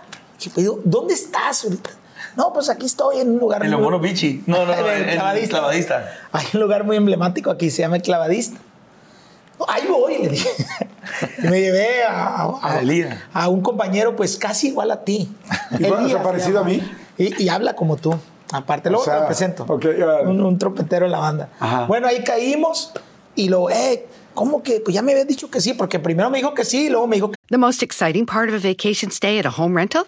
Easy. It's being greeted upon arrival with a rusted lockbox affixed to the underside of a stranger's condo. Yeah, you simply twist knobs, click gears, jiggle it, and then rip it off its moorings, and voila! Your prize is a key to a questionable home rental and maybe tetanus. When you just want to get your vacation started by actually getting into your room, it matters where you stay. At Hilton, we deliver your key right to your phone on the Hilton Honors app. Hilton for the stay. Con Verizon, mantenerte conectado con tus seres queridos es más fácil de lo que crees. Obtén llamadas a Latinoamérica por nuestra cuenta con Globo Choice por tres años con una línea nueva en ciertos planes al Nemery. Después, solo 10 dólares al mes. Elige entre 17 países de Latinoamérica como la República Dominicana, Colombia y Cuba. Visita tu tienda Verizon hoy. Escoge uno de 17 países de Latinoamérica y agrega el plan Globo Choice elegido en un plazo de 30 días tras la activación. El crédito de 10 dólares al mes se aplica por 36 meses. Se aplica en términos adicionales. Se incluye hasta 5 horas al mes al país elegido. Se aplican cargos por exceso de uso. ¿No? Entonces ahí te voy. Espérame, espérame. ¿Por qué le cambiaste la jugada? Porque me habló el vato con el que yo andaba antes, pues me decía, Lana, ¿qué te va, güey? Mira, aquí ganamos 250, te voy a dar unos 50 bolas más. 300, dije, bueno, modo. Por hora, ¿Quién ¿eh? da más? Y luego, eh, me ¿Ganaste dice, 10 mira, pesos por hora? Sí. Y me decían, mira, las trompetas, ahí estamos igual, los trombones, ¿no? los clarinetes también, ¿no?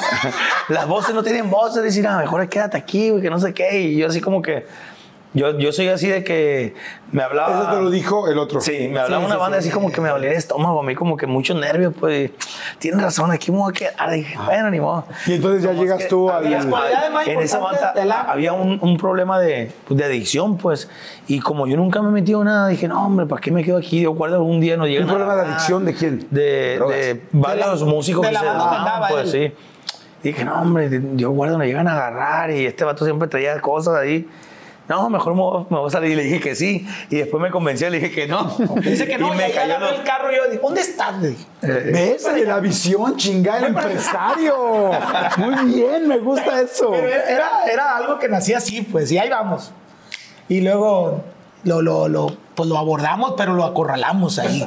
a ver qué onda. ¿Tú con quién estabas ahí? Con mi novia. Ajá. ¿Cómo, se, cómo se llama tu esposa? Gema. Y, y, vas a entrar o no vas a entrar. Y luego hacía la volteaba, volteaba para abajo porque este ah, hay que aclarar que eh, pues la esposa del señor pues, un poco bajita. Bajita, bajita, bajita. ¿Qué le volteaba a ver así? Y luego volteaba a ver así.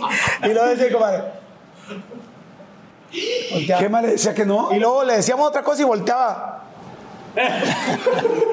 y luego volteó otra vez a la tercera y dijo, ¡No! y ahí fue definitivo. Y hasta la fecha, pues una de las personas más leales que hemos tenido en la banda, digo sin agraviar, ahí sí. Sin agraviar. a- Siempre quise sin agraviar cuando pero va a ese, fregar. ese, ese nivel de lealtad. Y siempre dicen con todo respeto porque te van a chingar. Así es, pero si Lo diga con todo respeto y sin agraviar, agua. Oye, Jordi, pero ese nivel, ese nivel de lealtad yo, yo lo valoro mucho en, en esta etapa de mi vida, porque qué difícil, qué difícil es tener de repente esos valores, o sea, de la lealtad, de la honestidad, de decir, güey, vamos, vamos, nos quedamos, nos quedamos, ¿qué van a hacer ustedes? Apoyo. O sea, no es fácil, y menos para una banda donde obviamente somos varios socios Claro. y que muchos dicen es que se llevan muy bien, pues a lo mejor no nos llevamos tan bien, pero llegamos a un consenso, pues y platicamos y, y debatimos y, y te puedo decir que todos somos totalmente diferentes. Pero Y eso es lo que hace que sean lo que hemos son. llegado- Hemos llegado a, Oye. ¿y algún día este, te habló Julián para hacerte una broma de que... Me habló el güey de que ya le dije que sí a estos y, y me habla el siguiente día. Pinche morro, sí se puede decir con Sí, claro. Pinche morro culero, me dice. Y yo, ¿qué, güey? ¿Qué traes? Pues por tu pinche culpa me corrieron, que no mames, neta, güey, sí. Aguántale, ahorita le voy a hablar al Sergio, le digo, sí que siempre no, le digo. Y ya se ríe. Oye, ¿y qué? Y, y vol- y volteas, y volteas y Gema te dice... Pero estaba junto con este, güey. Y ya le digo, no, ahorita le voy a marcar, le voy a decir que siempre no, güey. La neta, pues el vato me ha dicho que tú ya te ibas a salir, güey.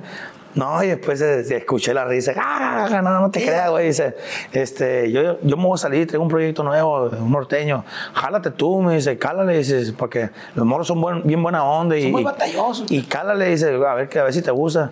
Entonces, ¿Cuánto entraste ganando? Porque ganabas 2.50 ya. no, aquí me dan como uno. Fíjate que Aquí ya empezamos. Ya, ya, aquí, ya me pagan un poquito más. Córtale. Córtale, mi chavo. O sea, ¿sí ganabas más aquí? Sí, sí, sí. definitivamente, Jordi.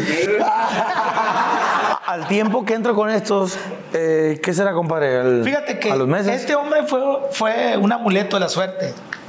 No me- Sin agraviar, sin agraviar. Sin agraviar. No, no, no me. Con todo respeto.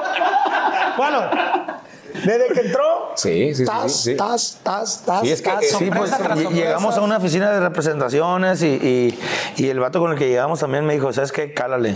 Si no te gusta, a los seis meses te brinco a otra banda. ¿ves? Dije, no mames. ¿Qué de tiempo de la banda que estaba? Sí, dije, no. A los ocho meses me habla el recodo. No manches. Hombre, pues otra vez el dolor de estómago. Ay, ¿Quién te habló, Poncho? me habló uno que, que trabaja ahí, en la- ahí con ellos. Chuy Jesús Lizárraga. Ah, sí, sí.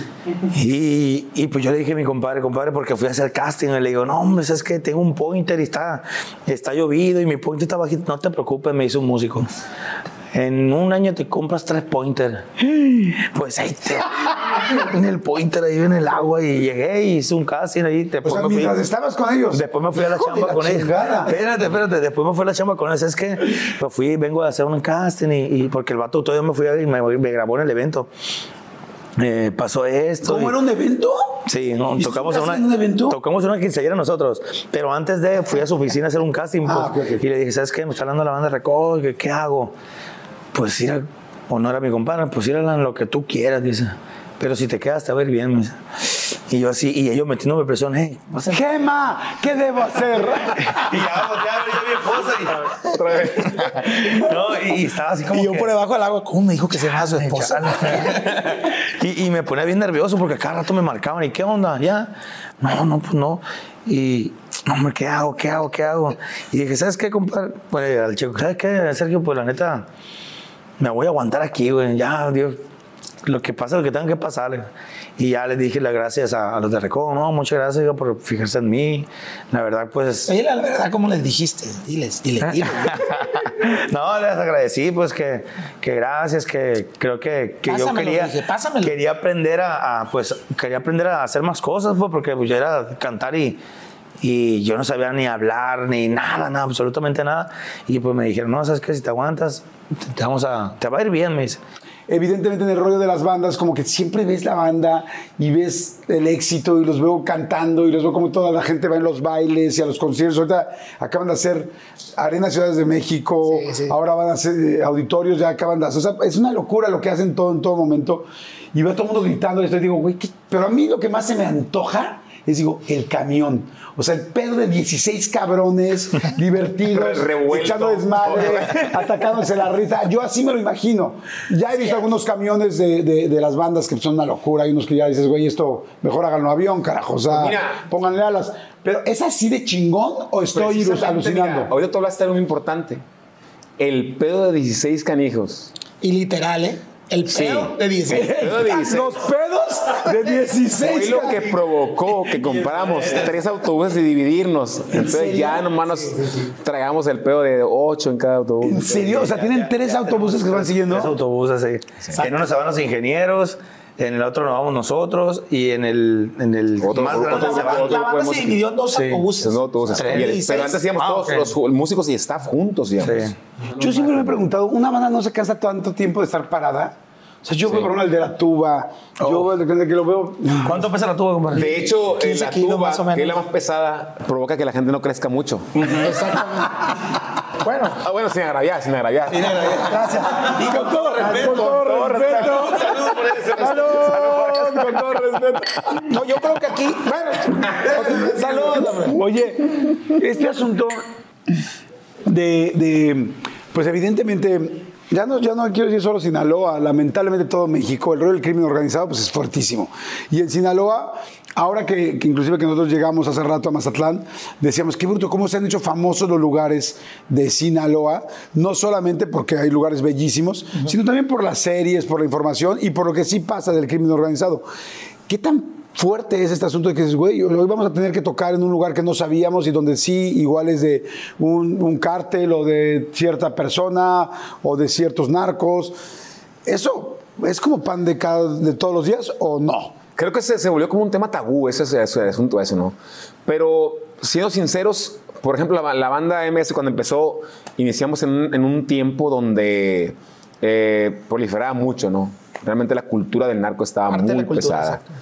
Eh, el decirte que, que nunca tocamos una fiesta de esa sería realmente mentirte porque muchas veces tocamos en fiestas que ni siquiera sabíamos que, que, que era para gente de esa. Simplemente que estabas ahí y de repente escuchabas al siguiente día después, no viste que en la fiesta estaba fulano de tal. Ah, cale, pues no, ni lo conozco. Entonces te das cuenta que tocaste en tales fiestas que era de, de- de- de esa gente y a veces no te das ni cuenta.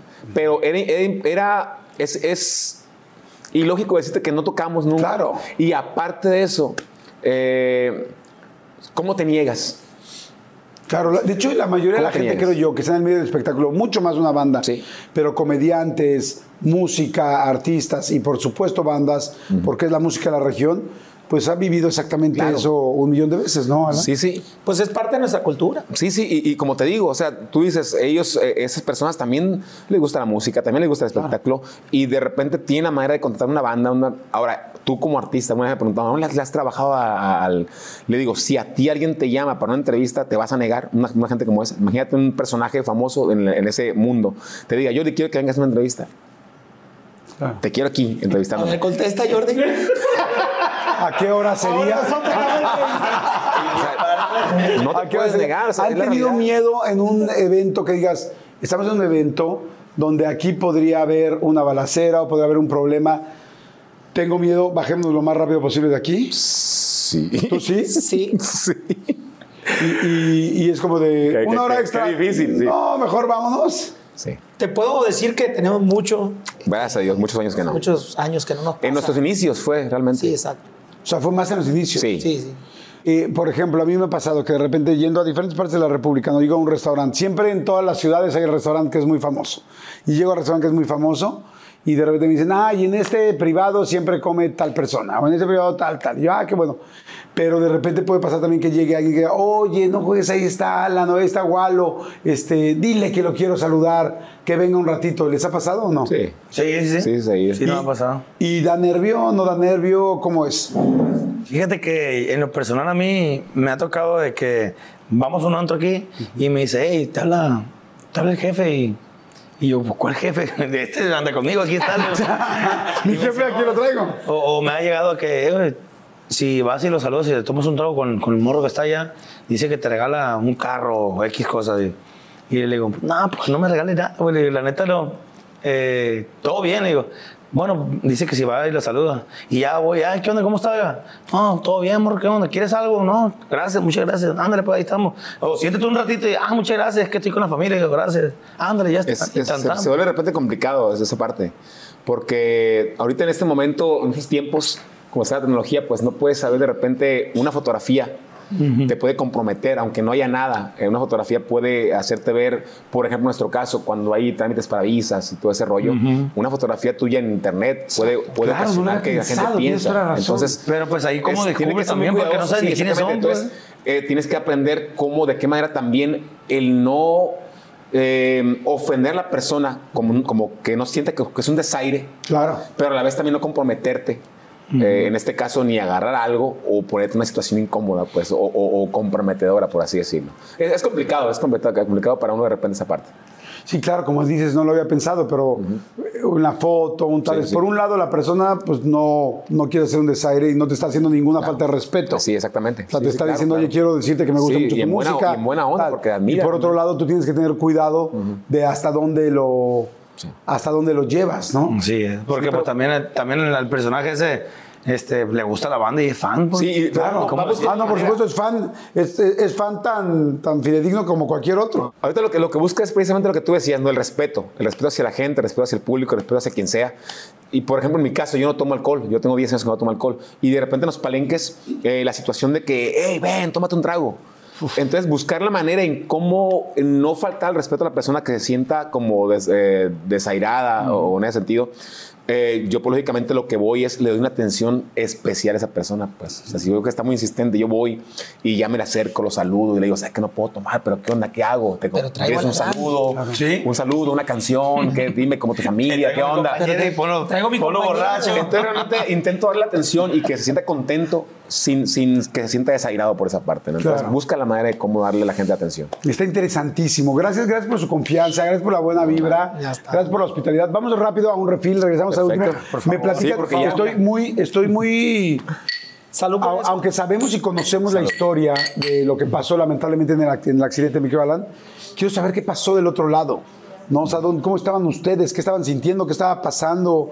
Todo lo que sucedió y que me platiques también lo del nuevo proyecto de los gamers y todos los nuevos proyectos que traen y los nuevos sencillos y todo. ¿Te parece bien? Perfecto. Señores, Bastante. saludos a todos. Si les está gustando, por favor, denle like. Les agradecería mucho el like. Suscríbanse al canal y compártanlo y este, comenten. Una de las cosas que hacemos nosotros es que cada vez que se estrena la entrevista, que es los domingos a las 6 de la tarde, independientemente de la hora a la que la vea la gente, tratamos de comentar y que los protagonistas comenten también. Para que ustedes se meten y le comenten a la gente y todo el Perfecto, rollo, nos vamos a estar perfecto. metiendo para comentarles, ¿sale? Regresamos. Cuenta con eso. Quiero que me platiques un poquito, mi Serge, del asunto de, de ahora de Call of Duty. O sea, de que van a hacer una, pues una colaboración especial con este rollo gamer. Eh, lo había dicho antes, algo que me encanta a mí el orgánico. Y un día nos contactan eh, por medio de otras personas eh, de México que habían, eh, que habían unas personas que querían hablar con nosotros de, de un juego muy famoso. Y, y- yo la verdad, como, como, como toda propuesta, siempre le da uno su lugar. No, claro que lo atendimos, hicimos nuestra videollamada como tal pero a mí me empapó o me, me emocionó la emoción de ellos, pues, eh, hablando del juego y los números que daban, pues, la verdad decía, wow, qué chingón que nos estén pasando estas cosas, ¿no? Obviamente, después de la videollamada, corría a estalquear el juego y ver, y, y ahí sí dices, pues, no mames, ¿dónde estamos parados? Pues, o sea, ¿quién me está hablando? Y con aquella emoción que me habló. Obviamente la siguiente videollamada fue en otro contexto, en otro, en otro orden, porque ya tenía un, ya me había documentado del juego y todo eso. Y, y, y- y ¿Qué es lo que va a suceder? ¿Se va a mezclar? O sea, va a Se haber, va- en se- el juego va a nos haber una parte... Un corrido, nos pidieron un corrido. El juego obviamente es, es bélico, es bélico. Y, y ahorita está muy de moda todo eso y es un juego que por más de 10 años se ha colocado como el juego Más importante. más jugado en el mundo. Eh, Entonces, eh, hicieron, van a hacer un- una, una- no sé cómo ¿Colaboración? llamarlo, una colaboración. Una edici- edición. Una edición especial con imágenes de México, con dos ciudades de México. Se desarrolla en México. Entonces ellos querían un corrido con los personajes del juego. Y los personajes, pues, o- ahorita sí estoy documentado, pues, obviamente hay uno que se llama Fantasma, Gas, este, El Swap, el Swap, el jabón. el jabón, pues. El otro se llama que Alejandro... Alejandro y, Vargas. y- y hicieron un, un- un personaje mexicano que le pusieron a Alejandro Vargas eh, como capitán. Entonces en el juego, pues tú, tú entras, eh, si tú escoges México, pues vas a, vas a irte directamente a ese, a ese personaje y al equipo 141. Y nos pidieron un corrido que hablara de eso para que cuando estén jugando, pues esté escuchando y estés envuelto en el ambiente del juego, ¿no? Entonces, pues lo que yo hice fue contactar a, pues, a los muchos compositores que, conozco, que conozco de, de la confianza y platicarles el rollo. Obviamente no cualquiera lo entendió porque volvemos a lo mismo, no, no todos son gamers. Claro. pero por ahí hubo uno que era fan de, de este, de este Juego. juego. y fue el que mandó la idea, fue el... Varios mandaron Porque, yo ideas. creo porque entendí la esencia, ¿no? De- de- Exacto, de- de- de- pero sí. como él entendía la esencia de lo que estaban hablando y el, y el tema que estaban hablando, yo creo que lo redactó totalmente también que cuando se lo enseñamos a ellos, porque le, le- le mandamos varias propuestas, no duraron en esa propuesta, que obviamente ya habíamos dicho nosotros, esta va a ser la buena, pero el- la razón de ser de todo esto es que el, el compositor, que le mandamos un saludo a Omar Robles, y felicidades por eso, pues también es fan del juego, pues entonces le cayó como anillo al, de- al dedo. Está, propuesta. increíble. En ese momento que salga esta entrevista, yo creo que ustedes ya vieron el video. El video está fantástico. Felicidades, lo hicieron increíble. Como entre el rollo de espionaje y de las pistolas y del juego. Es como Sí, el juego con el personaje adentro. Nosotros éramos como un equipo también del juego y íbamos descubriendo eh, eh, Pistas. pistas del equipo 141, que eran, esos son ellos. Entonces al final acabamos siendo víctimas de, de- de- de- de ese grupo, de ese equipo. Pero nosotros en vez de encontrar armas en las, en las cajas, encontramos los instrumentos de la banda cuando Sí, empezamos. está Estuvo- muy bien. muy Además, el video tiene mucha referencia con el juego. Sí, sí. pistas del juego. Entonces, a la gente que le gusta el Call of Duty, que es sí, pues el juego número uno del mundo, Ah. pues hay una nueva versión con la banda MS que digo, salud por eso, está. Y- Oigan, ¿y cómo fue lo de Snoop Dogg? ¿Cómo, cómo empezó? ¿Qué Pues pasó, que, que eso fue bien orgánico, dijera mi compadre Sergio. A nosotros nos etiquetan un video donde este, el equipo de los Dodgers había perdido una, una final, me dijo. Sí, una serie mundial. La, la serie mundial. Y estaba como que bien agüitado. Y em- empieza a como escuchar una- peculiarmente está, ¿no? Una canción Sí. de banda MS. Y, y, este, y el vato acá como que Como triste. Y nosotros decíamos, no, pues fue una, este, un montaje, fue eso, ¿no? Es un, es un meme o algo. Y en realidad nos dimos cuenta que él escuchaba música de regional mexicano, como a Jenny Rivera, porque era, era compañera de, de escuela. escuela, exacto. Y, este, y entonces nos dimos cuenta que realmente sí era esa. Subió un segundo video como para que digan. Exactamente, para que subió, subió videos. Entonces la gente que trabaja con Snoop ha contratado a banda MS para algunos shows. Coincidimos en algún concierto. Exactamente. Ah, ok, o sea, la productora Sí, o sí. la... Y por ahí un, un- un- cercano a Snoop dice, Ajá. oye Sergio, Snoop quiere hacer algo con ustedes. Ah, está bien. ¿Quién la creía? Nadie. Obviamente O sea, dijimos, ¿qué vamos a hacer? Sí, son dos cosas distintas. Nosotros el color de tus pasaron ojos. cuatro años de que él subió ese video hasta que se dio la colaboración. Sí, porque es como si de repente dicen, oye, la mermelada dice que quiere ver que qué onda con las enchiladas. Ah. ¿No? Hasta que llega un chef. Claro, exacto, hasta que llega un chef. Y entonces, ¿qué pasa? O sea, pasaron cuatro años y luego... No- nos volvió a decir una tercera vez, nos dijo una segunda vez, oye, Snoop quiere hacer algo con ustedes. Una- cuando dijo una tercera vez, ah, como que cayó el 20, pues, y, una, y un día estando aquí en el estudio que tú ya conociste previamente, pues tenemos la fortuna de, de- de- de tener varios colaboradores, tanto productores como compositores. Dijimos, oye, pues Snoop quiere hacer algo con nosotros. ¿Qué se ocurre? Y empezamos a esa lluvia de ideas, ¿no? Y, y salió, pues vamos haciendo un corito de una canción y ya le dejamos un espacio. Y, y así empezó, así empezó, eh, jugando, como empiezan las grandes cosas. Y me acuerdo que cuando terminamos, era un corito relativamente corto, pues. Es que no sabes cuánto duele el amor.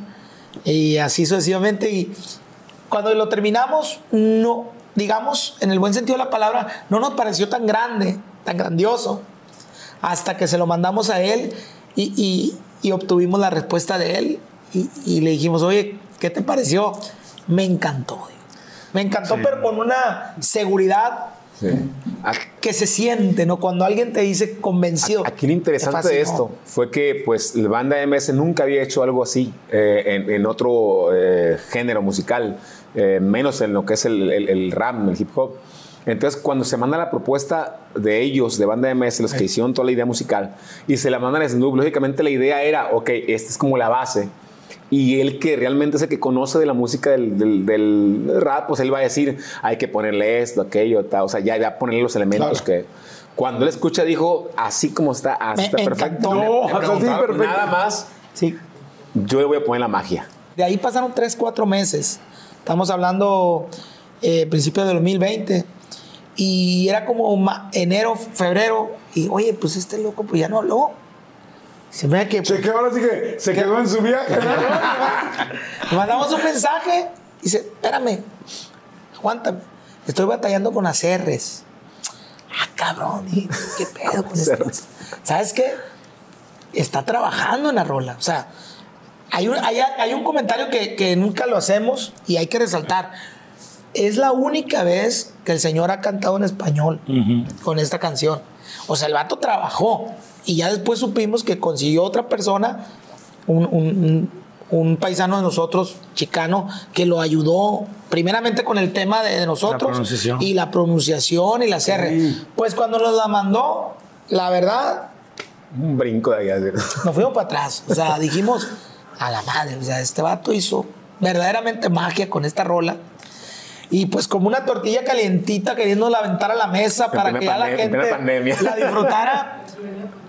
Pau, llega la pandemia. O sea, ya teníamos, vamos, oye, no, y podemos hacer el video en Mazatlán. Sí, man, lo que tú quieras.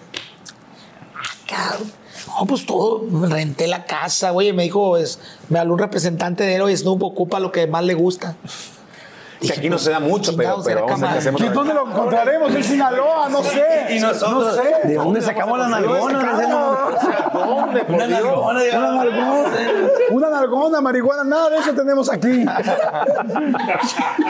Pero trabajo lo que más le gusta a él, rentamos la casa pusimos el producto en la casa, estaba todo. estaba todo. Se le puso al catering. Sí, el catering, el catering. Y, y- y de la todos pregunta colores, fue, todos sabores. Y la pregunta fue, ¿quién se va a acabar todo eso? Bueno, lo que pasa que posteriormente a eso, después de haber puesto la fecha que no se me olvida jamás, 31 de marzo, íbamos a hacer el video en Mazatlán, Snoop Dogg en México, que nunca ha visitado México. Iba a ser la locura. Y pues, pues yo dije, este suceso va demasiado grande sin saber qué iba a pasar con la canción. Pandemia, Jordi. ¿Qué, es- qué está pasando? No, pues no puedo ir, pues pandemia, ¿qué vamos a hacer? Y uno con... ¿Qué hacemos con todo esto? ¿Nos lo fumamos? Yo siempre, he sido, yo siempre he sido muy sano y si no puedo ir. ¿eh? ¿No lo fumamos o qué? Lo, lo- lo que pasó después, o sea, de hecho, seguimos con la casa rentada y el, y el producto, pues. No se Ya se está acabando. ¿Cómo salimos? No podemos poner un video. En ese tiempo, nuestro compañero Nicky Jam o alguien de Urbano, no estoy seguro, sacó un video como de caricatura. Cosa fue farro. Farruko, creo que era. Bueno, no, no quiero hablar de más. Y dijimos, ahí es. Y contactamos al que hizo ese video, que estaba en Los Ángeles, y nos hizo el video de Qué Maldición. Y salimos un primero de mayo con la rola. Y la rola, pues, la verdad ha sido de las cosas, una, una de tantas cosas grandes que nos han pasado. Porque en lo personal, yo así lo sentí. eh, andábamos en el ambiente de la música, íbamos a Miami, íbamos a Nueva York. Nadie nos pelaba, yo. Después de ese video, todo el mundo, oye, ustedes son los que hicieron la de. Ah, cabrón. Y empezaron como, como a tomarnos en cuenta en ese sentido musical, produ- producción, etcétera.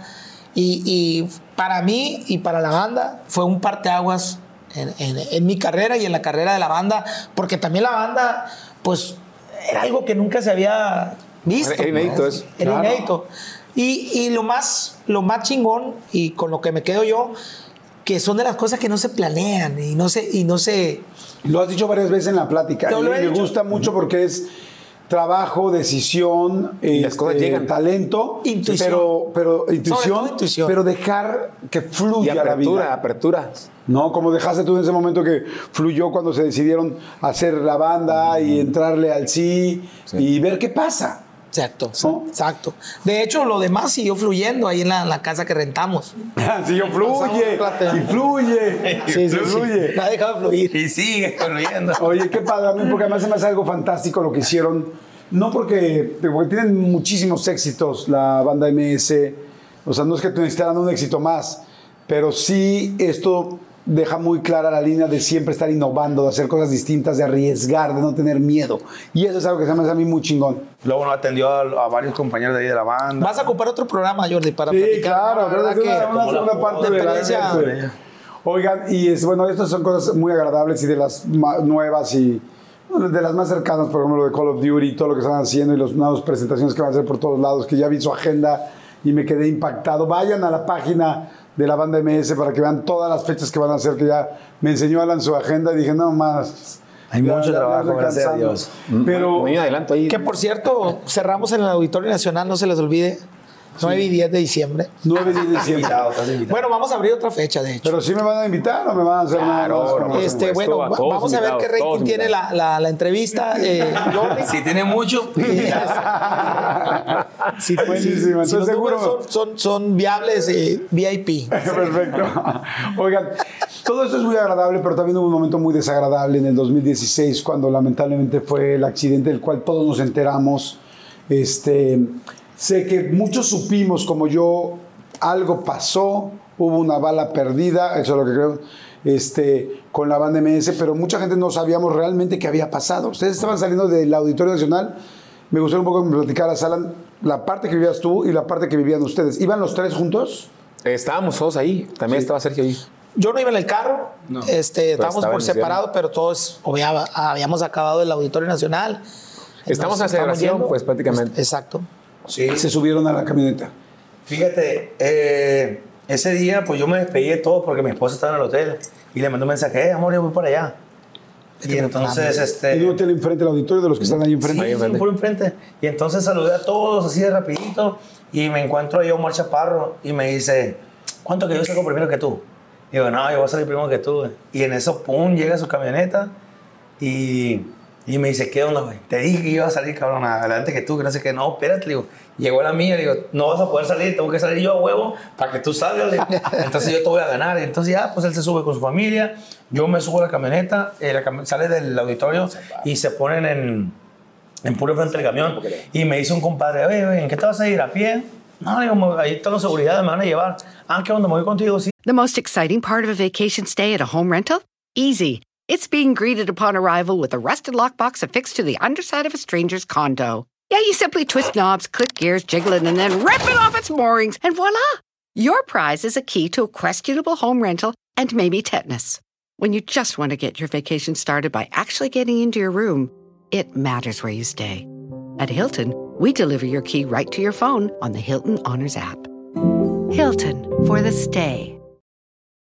Con Verizon, mantenerte conectado con tus seres queridos es más fácil de lo que crees. Obtén llamadas a Latinoamérica por nuestra cuenta con Globo Choice por tres años con una línea nueva en ciertos planes al Nemery. Después, solo 10 dólares al mes. Elige entre 17 países de Latinoamérica como la República Dominicana, Colombia y Cuba. Visita tu tienda Verizon hoy. Escoge uno de 17 países de Latinoamérica y agrega el plan Globo Choice elegido en un plazo de 30 días tras la activación. El crédito de 10 dólares al mes se aplica por 36 meses. Se aplica en términos adicionales. Se incluye hasta 5 horas al mes al país elegido. Se aplican cargos por exceso de uso. ¿Está bien? Y la esposa de otro compañero, hey, canal, ¿en qué te vas a ir? En la camioneta, jálate conmigo. Y se sube en tu seguridad enfrente, la esposa de un compañero, eh, Jairo, se sube mi compadre Elías y Ricardo, y me subo yo. Entonces yo siempre me voy al medio, me subo atrás y no me cabían los pies en la parte de atrás. Entonces me pongo así. Me pongo así, se pone mi compadre Ricardo, el Elías, Jairo, su esposa y los dos seguridades. Salimos de ahí rápidamente porque pues, tenía que llegar allá al cuarto, pues, checar que todo está bien. Lo estaban esperando. Y entonces dice el seguridad, ¿sabes qué? Me voy a aventar la vuelta aquí, es poquito sentido contrario, pero pues vamos a salir más rápido para no dar la vuelta por el otro lado y durar más. Entonces yo veo unos vatos que están pisteando ahí en la esquinita, parados, están pisteando. Y yo, yo venía así, y de repente agarramos en sentido contrario y ¡ta! ¡A su madre! Explotó el vidrio. Y, y la sangre empezó todo caliente. ¿Y qué pasó? ¿Qué pasó? El seguridad quiere poner parking y no se, se queda en drive. Baja y, y yo veo cuando los vatos, bueno, vi cuando en cámara lenta se cae el vidrio y vi cuando los vatos corren a la camioneta y se van. Ah, Corren a la camioneta. a una que estaba ahí, una cadia, una blanca. Pero yo jamás vi que los moros estaban, no, ellos estaban pisando en su, en su rollo. Pero cuando escuchan el, el, el tronillo, pues, estruendo. bien fuerte la, el estruendo de la camioneta, eh, ellos como que, "¿Y eso qué pasó? Y se subieron y se fueron. Yo lo vi perfectamente. Y, y el seguridad se baja y, ay, la camioneta andando y el otro también se baja. Y le digo, güey, ¿para qué te bajas? No trae ni siquiera gas pimienta. Le digo, vámonos. y yo venía así, inga, tu madre, ¿sabes qué, güey? Me dieron a mí. Le digo, No te diste cuenta ahí. No, no, no, o sea, yo, yo o sea, te así. dolió. O sea, en el momento que se rompe el vidrio, ¿tú sientes que la bala entra en ti o no? Mm, Yo siento como un pellizco. Hice así. Y de volada la sangre. Pensás que eran los vidrios, ¿no? Mande. Pensás que eran los vidrios que te habían cortado, cortado pues a lo mejor. Eh, pues. Pues yo cuando tronó el vidrio dije, no, una bala, un balazo o algo. Y tenga su madre. Y empecé a ver la sangre. Y no mames, güey, me dieron a mí, le dije. Y mi compadre, ¿qué está pasando? Y el otro, abajo, abajo, y todo y cagado. Y yo, chale, loco, yo, yo así, pues asomándome a ver los vatos y los vatos, como que voltean para todos lados, se van. Y el vidrio, pues lo vi cuando cayó y todo el pedo. Y ya estaba así, chale, loco, ¿por qué a mí, güey? Bueno, ni pedo, dije, ya me tocaba. Y, mi- y, y luego vi, yo traía la ropa nuevecita, acababa de ir a Palacio a comprar una, una, un pantalón y una, y una playera, güey. a- Patrocinador oficial de la. Y ya, Ese- ya. lo que Alan quiso decir, Jordi. Y luego mi compadre también todo limpiecito. No, hombre, dije, no, no. Entonces yo más así, güey. Echó el chorro. Y le echaba Se todo. se ponía a mi- jugar, mi güey, a compadre- jugar. mi compadre, Sí. "Ah, ¿Qué está pasando? ¿Por qué hay ahí? Toda la sangre le caía en la cara, güey. Y yo bañándola así, era. ¿Y ¿Tú estás jugando o estás Jugando, yo jugando porque yo ya estaba todo empapado y este todo limpiecito, no, hombre, por empezar a hacer. Y, este, y ya me pone la mano y, jefe, ¿está bien? Pues sí está bien, pero pues si quieres, vámonos, güey. Y ya pude volar al hotel. Y primeros auxilios, y jefe, ¿cómo se llama? Alan. ¿Todo bien? Sí, estoy bien, güey. Y ya la lengua se me empezaba a entumir. Y primeros auxilios y la chingada. Y pues una gasa me dieron los seguridades de ahí del hotel. Y entonces los seguridades del hotel corrieron en chinga, porque los míos llegaron corriendo pues también. Y ahí van ellos para el hotel, pero corriendo, nosotros en la camioneta. Y los del hotel escondidos ahí, y los míos de ahí en la puerta y otros por la otra puerta. Y, ¿qué, está- qué pasó? ¿Qué, qué pasó? No? Y no sé qué le dijo a mi compadre Checo. Yo cuando llegué, cuando, no, que, que un hospital aquí, ¿no? Pues el, el español.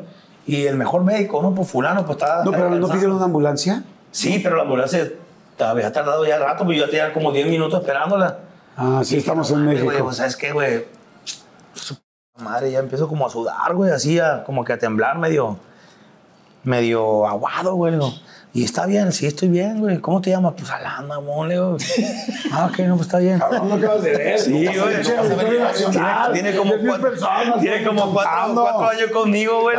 Y ahí, no, pues primero es auxilio y sacar una gasa y estaba yo con la gasa así, güey. Y ya, estoy empapada la gasa. Todo esto en la enfermería del hotel. No, hombre, en la sala, en el, lobby. en el lobby. Y ahí estaba, chale, qué mal pedo, güey. Y yo bien agüitado, chale. ¿Tu esposa sabía ahí o no? No, pero dice que ella estaba en un cuarto con la esposa de mi compadre Elías y que vieron muchas sirenas. Y vieron, ah, con el ya tiene rato que no, que no llega y, y ya desde cuando me había dicho y se asomó y ahí cerquita del hotel era, comadre, como que algo pasó. Algo pasó. Ay, qué fuerte. Y, este, y ya pues llega un amigo de un, de un manager que andaba con nosotros, del Andrés, y llega con su, llega el Andrés, su amigo, su esposa, la otra esposa del muchacho, y las niñas del Andrés. Y, me, y la camioneta llegó y me dice, güey, súbete aquí, que no sé qué, pues, súbete.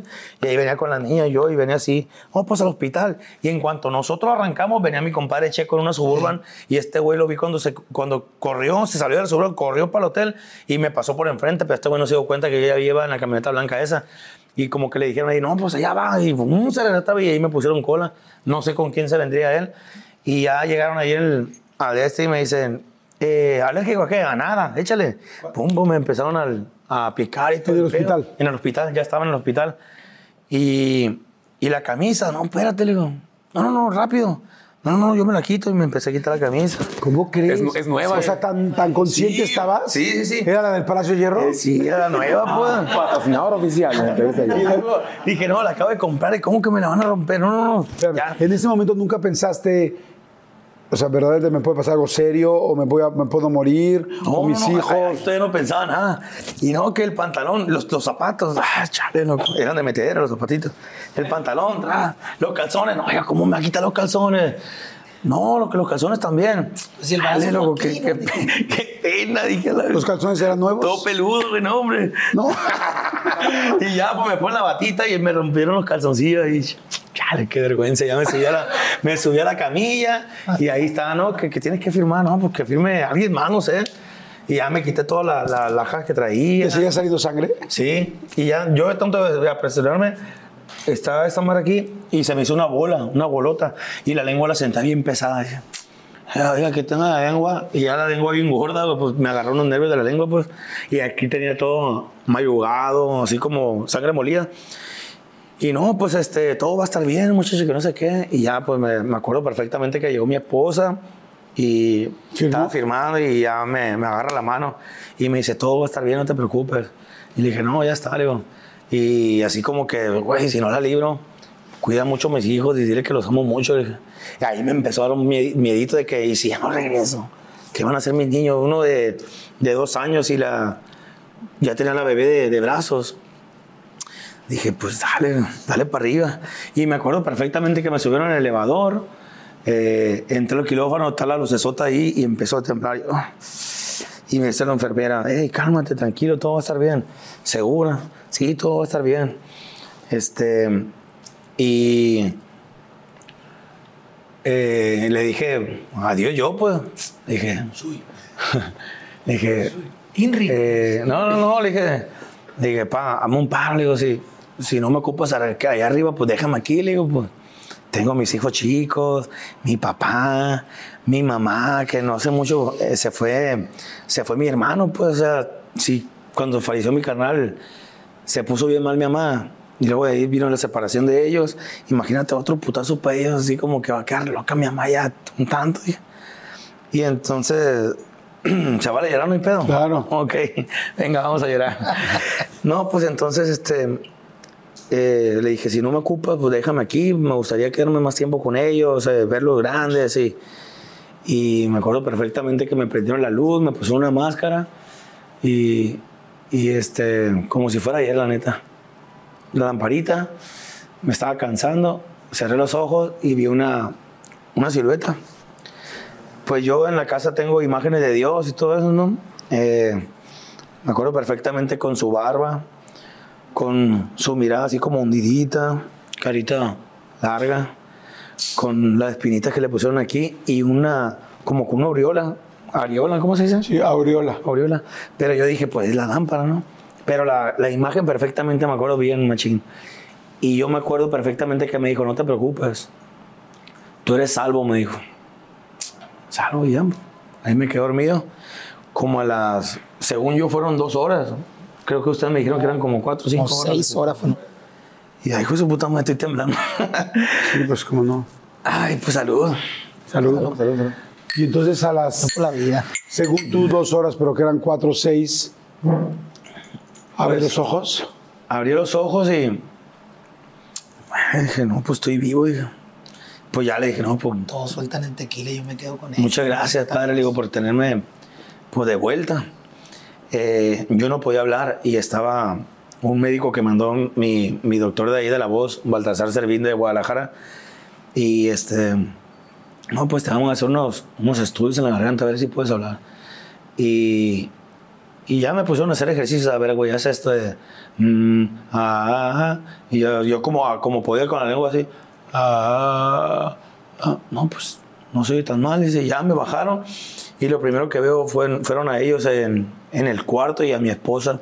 Y yo quería, hablar, ah, quería hablarles, pero podía hablar muy bajito, pues tenía toda esa madre que te metan aquí. Luego dicen que pues, me tuvieron que levantar todo para suturar eh, pues todo lo que había pasado, ¿no? Yo traía un skill, no traía la bala. Y no, no fue bala. Como que la bala pegó en un lado y, y entró a la camioneta el, el- el- pues la, la- demás pedacera, pues, porque ya después de eso, en, el- en la cabecera de, de donde iba la esposa de Jairo, ahí había como otro, otras manchitas de, de la bala. Y entonces a mí me entró un pedacito y acá me quedó atorada, no- nu- nunca me salió. Por eso me tuvieron que rajar todo y pues suturar. Bendito Dios no me pegó. Me pasó como a dos o tres milímetros de la, de la aorta. Eh, no me tocó los nervios de la, la- las cuerdas, perdón.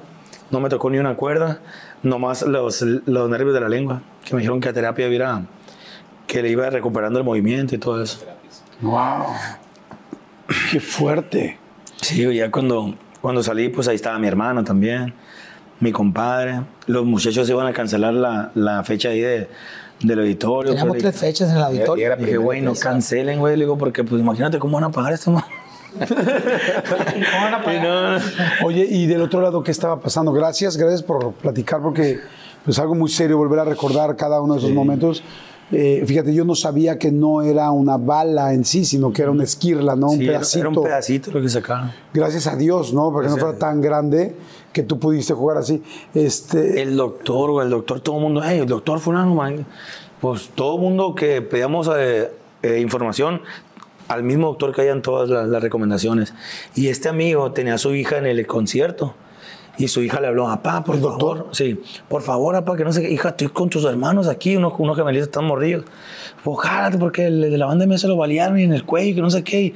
Y el doctor dice, como la canción de Alfredito Oliva, y el amigo iba en los semáforos, el amigo se iba poniendo el traje y toda esa onda. Y, y pues ustedes preguntaron a quién le recomendaban Sí. y todo mundo decía que él. Sí, ¿Qué, sí. qué especialista es? ¿Un cirujano? en cuello. Mientras pasaba él en esto, ustedes, tú no ibas en la camioneta, No. tú tampoco ibas en la camioneta. ¿Qué les dicen? ¿Qué pasa? Eh, Normalmente nos quedamos a las fotos, normalmente nos quedamos a, a- a lo- a atender a, los medios. Y en esa ocasión, él me dijo, eh, te encargo, te quedas tú, porque llegó mi esposa y voy para allá. Entonces, es la única ocasión que él se ha ido aparte de, de- de conmigo. Entonces, eh, yo atiendo a la gente que estaba ahí, salgo, atiendo a la gente que estaba fuera del auditorio, y cuando voy a subir al autobús, uno de seguridad me dicen, jefe, balearon al, al- al- jefe Alan. Yo, ¿cómo? ¿Estás loco tú? No, sí. A ver, empecé a marcarle a él y pues no, nada, no contestaba a nadie. Entonces puse en el grupo, eh, ¿qué onda? ¿Qué está pasando? Entonces cuando ya me dijeron, no me acuerdo si fue Daniel que me dijo, no, sí, lo, lo, lo balearon.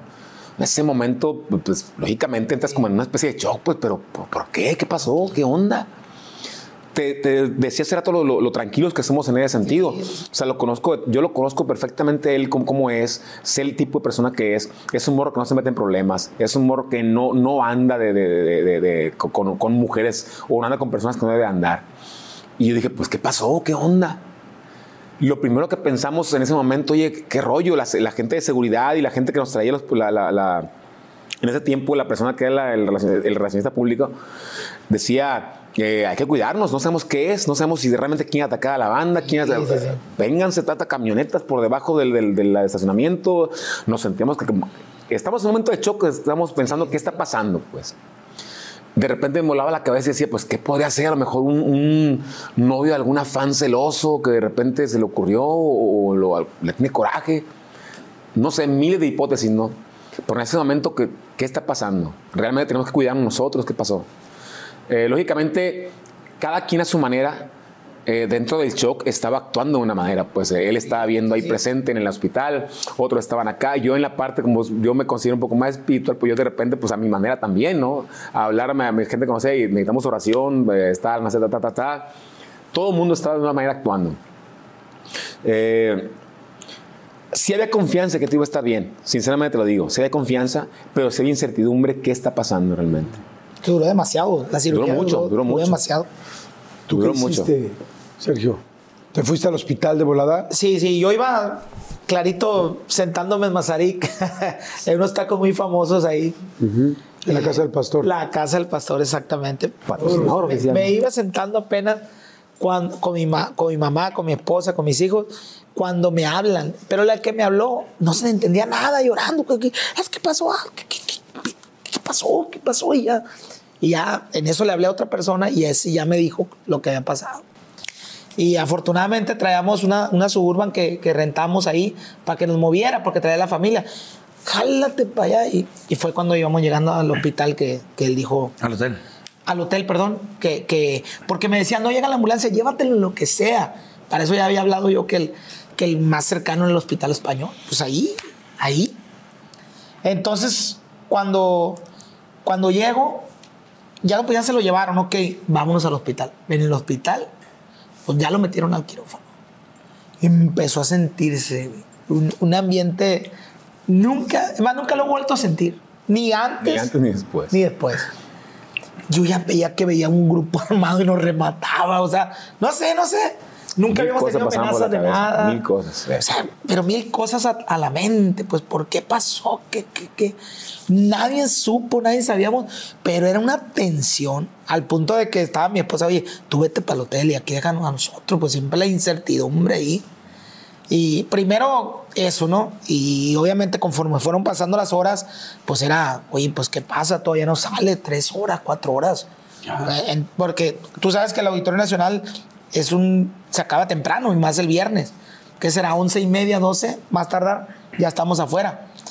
Eh, y eso pasó luego, luego. Entonces estamos hablando de que eran las seis de la mañana y todavía no salía del quirófano. Entonces, ya por fin, no, pues ya. Y no era, una, no era un rollo como muy alentador, era nomás, ya hicimos lo O sea, que ya, teníamos ya, que hacer. ya está, o sea, está fuera de peligro ya.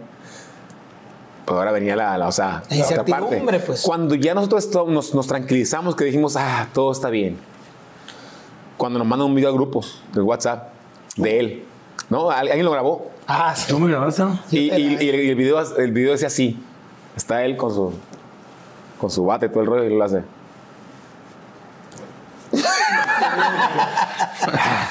Sí, Ya está bien. todavía- pero ya es, es- ah, No, ya, ya. está jugando, está bromeando. Sí, eso fue Porque no me dejaban Ya hablar, está bien. pues. Ya está bien. o sea, yo ni de grosería, pero esa fue la seña. Con esa seña, todo está bien. Todo está Ya bien. ¿Nunca ya se está supo jugando. qué, qué pasó? No, pues eh, según las investigaciones fue una hora perdida. El gualo me dijo. No me la Sí, estos chavos de la Lo que pasa que No. después empezó eh, ya el, el rollo mediático, pues. Eh, eh, que todo el mundo decía que algo que este van de MS, ta, ta, ta. En el caso mío, lo que pasó, al principio, la primera nota que salió decían que a mí era quien que le había pasado. Entonces, eh, que a Waldo de Banda MS fue el que le pasó. Entonces, yo era, en la, era de madrugada, eran como las 3 de la mañana cuando empezó la noticia a regarse. Y yo dije, yo te- tengo que mandarle a la familia, primeramente a mi papá, que no se despierte mi papá y mi mamá con la noticia de que, de que me baleaban a mí. Pues le mandé mensaje, no, todo está bien. Sí, no te soy yo, No soy yo. hombre. Ah, bueno, dije. Entonces, este. Después, eh, López Dóriga pone una noticia que cerca hubo un enfrentamiento eh, de gente armada eh, en tal zona de la ciudad que era muy cerca al Auditorio Nacional. Entonces, la hipótesis fue de que fue una bala perdida. Mira, a mí me pasó, me pasó una cosa muy, muy chingona. eh, siempre, obviamente, eh, con el afán de sacar lo bueno ¿no? de, todo lo, de todo lo malo. Nosotros ya estábamos en el Auditorio Nacional y no nos caía el 20 donde estábamos. A raíz de ese suceso, por trágico que haya sido, eh, otro día, oye, que tienen que hacer una rueda de prensa. Ah, está bien. Toda la gente. Y no, y, y en una de esas dije yo, pues a lo mejor la bala y todo. Ah, o sea, que fue bala.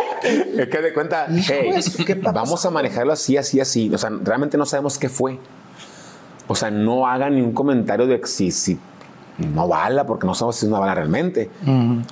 Entonces, de repente, cuando le preguntan a Sergio, normalmente en entrevistas el que más solo soy yo, pues. Sí. Entonces, cuando le toca a Sergio responder, eh, pues hay una afectación, porque lo que pasa cuando una bala entra, dice. La bala entra. y yo estaba como. Y todos los. Ah, entonces, acabas de declarar que fue bala. Y, o sea, yo la verdad nunca habíamos estado expuestos a tanta, tanto reportero. Y ahí, ahí a mí me pasó eso que quiero acentuar. Al otro día fuimos al aeropuerto, para allá venimos, de- venimos a Mazatlán porque lo dieron de alta muy rápido. Dos días, si acaso, est- estuvimos ahí. Y de repente estabas en la, en la sala de espera eh, del aeropuerto y López Dóriga hablando de la banda MS. Ah. Todo el mundo lo lo- Y luego Denis hablando de banda. Y luego otros reporteros CNN hablando de banda MS.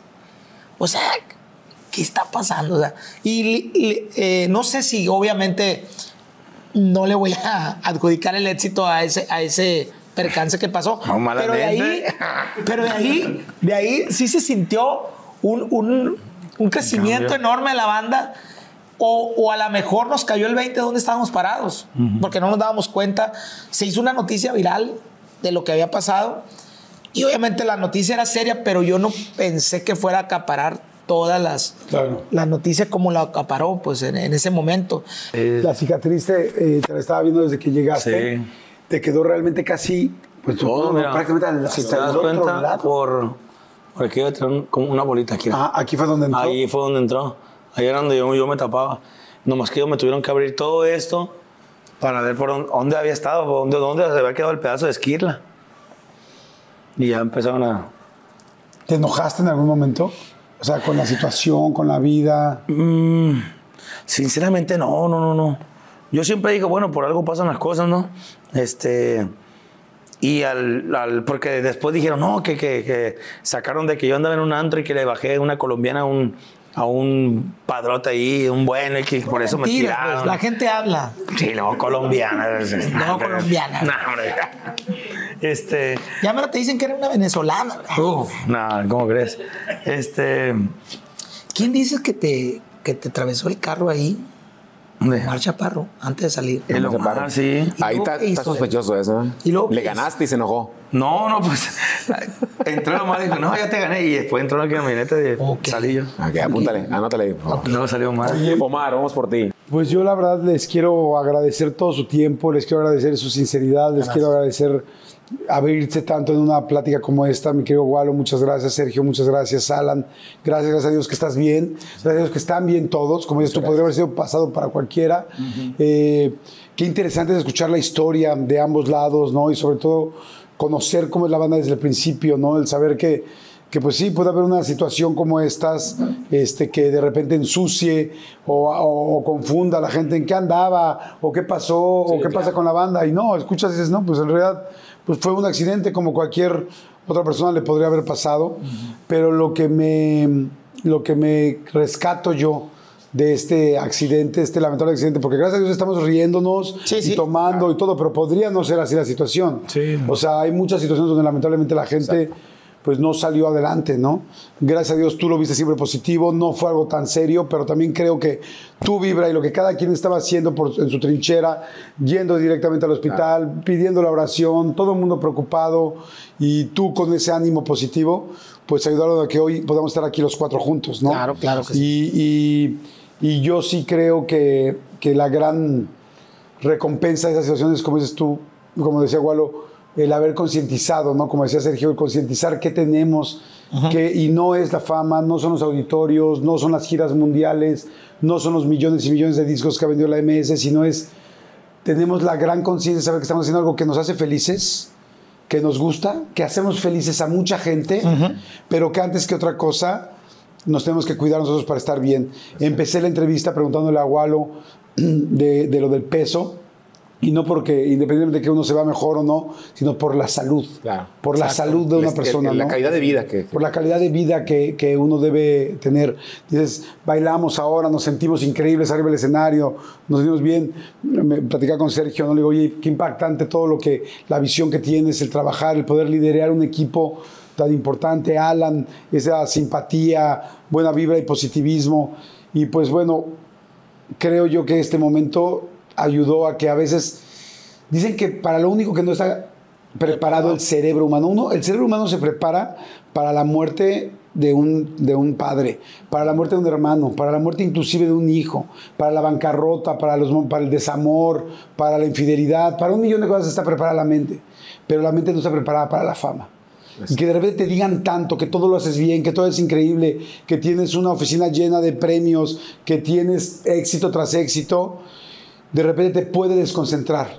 Sin embargo, Sí. a veces la vida también te da la oportunidad a ustedes y a mucha gente que nos está viendo de decir, hey, alto, Exacto. hay cosas mucho más importantes que todo eso. Y eso es tu familia, tus, tus hijos, los tuyos, tu esposa, nuestra familia, nuestra gente, la gente cercana, su equipo, la gente que estamos, que, que está cerca y sobre todo la amistad y la alegría. Claro, y, La vida y per- sí. te enseña a disfrutar el tiempo, pero el tiempo te enseña a valorar la vida.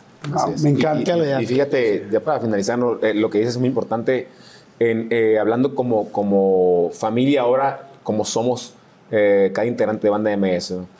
Eh, ahorita comentamos que no hemos tenido altercados donde haya que lamentar algo. Sí, de repente diferencias de opiniones, sí, de repente el, el- el enojarnos uno con otro, de repente no estás en un buen momento eh, emocionalmente y te dan una carrilla o algo y no la soportas, y de repente puede haber el- el- ese- esa fricción pero sobre todo hemos sabido también el, el ayudarnos uno a otro, ¿no? El, a ver, te estás quedando acá 20, necesito que te subas. Sería muy fácil para uno decir, te estás quedando, te suple por otro u otra persona que puede tomar tu lugar. Sin embargo, aquí ha sido, eh, hey, te vas quedando 20, necesito que te subas junto con nosotros. Y yo en lo personal, y delante de ellos, te, te- lo digo ahorita en este momento, yo les agradezco mucho a ellos, porque dentro de mis procesos he pasado momentos muy difíciles en, la en esta cuestión. Y ellos para mí han sido como los hermanos que me dicen, hey, te estás quedando, te nos estás quedando 20. Necesitamos que te pongas acá donde vamos nosotros porque necesitamos caminar a la par. Eh, ha habido situaciones que a lo mejor ellos no han, no han sabido que yo he pasado emocionalmente, eh, personalmente, donde ha habido ocasiones que mi esposa no me puede dejar mentir, que yo le he dicho, no, voy a renunciar. Yo no puedo. Yo ya no, no, no, no, yo siento que no estoy haciendo lo que yo soñaba hacer dentro de la banda. pues. Yo creo que no, no, no estoy haciendo realmente lo que yo una vez soñé, el, el- el- estar en un escenario cantando, ya siento que hago algo y lo hago por dinero y, y le estoy perdiendo el amor. Pero de repente ellos me han hecho entender que cuando yo me he enojado con el, con, con el mundo, las personas que me rodean, el principal responsable soy yo. Pues. Y el darme cuenta de que yo estoy en el error también y que trabajar en eso ha sido gracias a ellos también, que me han abierto los ojos de la manera a lo mejor más cruda, pero decirme, tienes que entender que cómo ponerte las pilas. Entonces, eso le agradezco a ellos que ha pasado conmigo y con otros más también. Y eso ha conformado este equipo ahora que se llama Banda MS. Y yo creo que parte del éxito ha sido eso. Eso, que no solamente somos socios, no solamente hemos encontrado la, la- la manera de trabajar juntos, sino que hemos encontrado una hermandad donde tenemos que caminar todos de la mano. Claro, ¿tú qué les agradeces, Sergio? ¿Qué les agradeces a todos? Pues yo, yo agradezco eh, la paciencia, este, el saber escuchar, porque en algún momento tenemos que sentarnos en una junta Y, y- y a veces tienes que decir algo que, que- que no es fácil decirlo, pero tienes que, tienes que decirlo. Y han sabido, han sabido escuchar y han sabido aguantar, ¿no? Y en el caso mío con Walo, eh, de repente yo tengo que decir cosas fuertes y te las he dicho. Y eso me, me- me gusta, pues. Porque si me quedo con esas palabras, ahí van a estar y se hace una especie de, de bola de nieve, ¿no? Entonces, la verdad que cuando nos invitaron a la, a la entrevista, cuando nos dijo Sara que, que íbamos a tener una, la entrevista contigo, me dio mucho gusto. Te lo agradezco mucho que nos tomes en cuenta. Pero sí pensé que vamos a hablar. ¿Qué problema vamos a platicar? Pues, y no porque no tengamos problemas, pero de repente la gente o, o- o todos nosotros queremos algo fuerte, queremos algo que pase.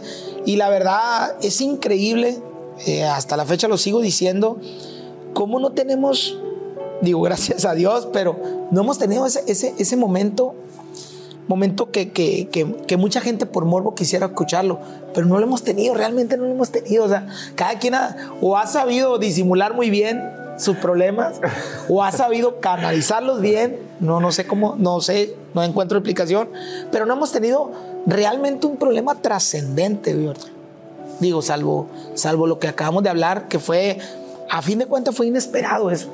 Des- decía un conductor de televisión muy famoso. Oye, usted viene a otra llamada, ¿qué van a decir? O sea, no, no han secuestrado a nadie, no mataba a nadie, no tienen un problema. ¿Qué van a decir? Que llenaron. Y eso ya lo sé que llenan en todos lados. ¿Qué van a decir nuevo? afortunadamente no, no hemos. pasó a mí. Afortunadamente de no hay una situación que tengamos que lamentar. afortunadamente. Pero sabes qué? que yo no creo que siempre haya que hacer una entrevista para hablar de algo que haya que lamentar, Así sino que creo que hay entrevistas que hay que celebrar.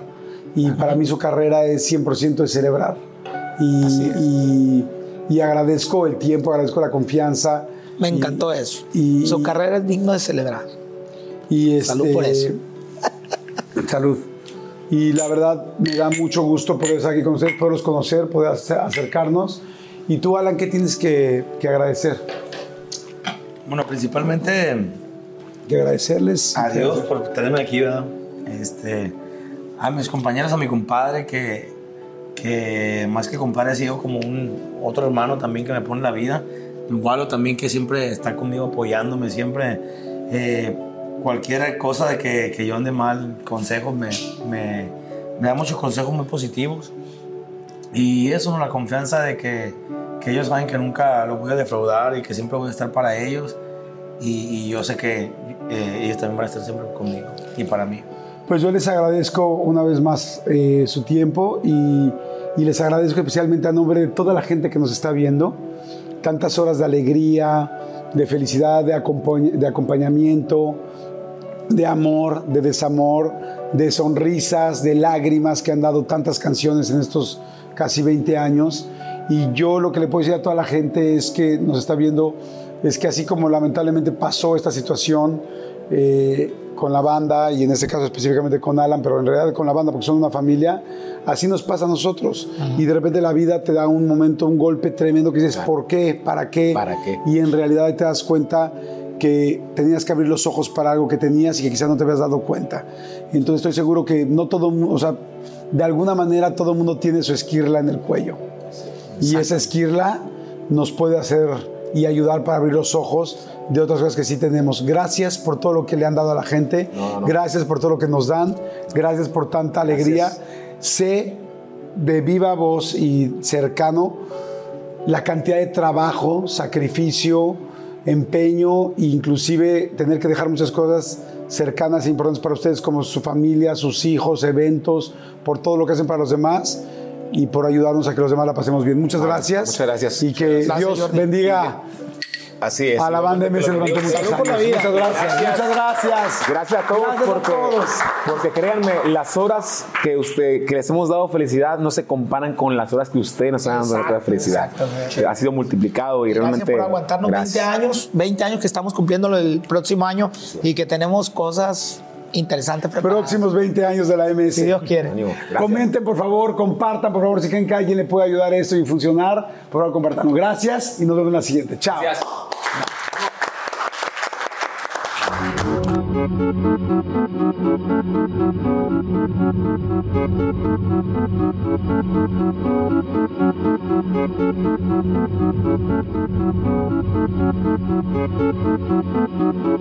The most exciting part of a vacation stay at a home rental? Easy. It's being greeted upon arrival with a rusted lockbox affixed to the underside of a stranger's condo. Yeah, you simply twist knobs, click gears, jiggle it, and then rip it off its moorings, and voila! Your prize is a key to a questionable home rental and maybe tetanus. When you just want to get your vacation started by actually getting into your room, it matters where you stay. At Hilton, we deliver your key right to your phone on the Hilton Honors app. Hilton for the stay. Con Verizon, mantenerte conectado con tus seres queridos es más fácil de lo que crees. Obtén llamadas a Latinoamérica por nuestra cuenta con Globo Choice por tres años con una línea nueva en ciertos planes al Nemery. Después, solo 10 dólares al mes. Elige entre 17 países de Latinoamérica como la República Dominicana, Colombia y Cuba. Visita tu tienda Verizon hoy. Escoge uno de 17 países de Latinoamérica y agrega el plan Globo Choice elegido en un plazo de 30 días tras la activación. El crédito de 10 dólares al mes se aplica por 36 meses. Se aplica en términos adicionales. Se incluye hasta 5 horas al mes al país elegido. Se aplican cargos por exceso de uso.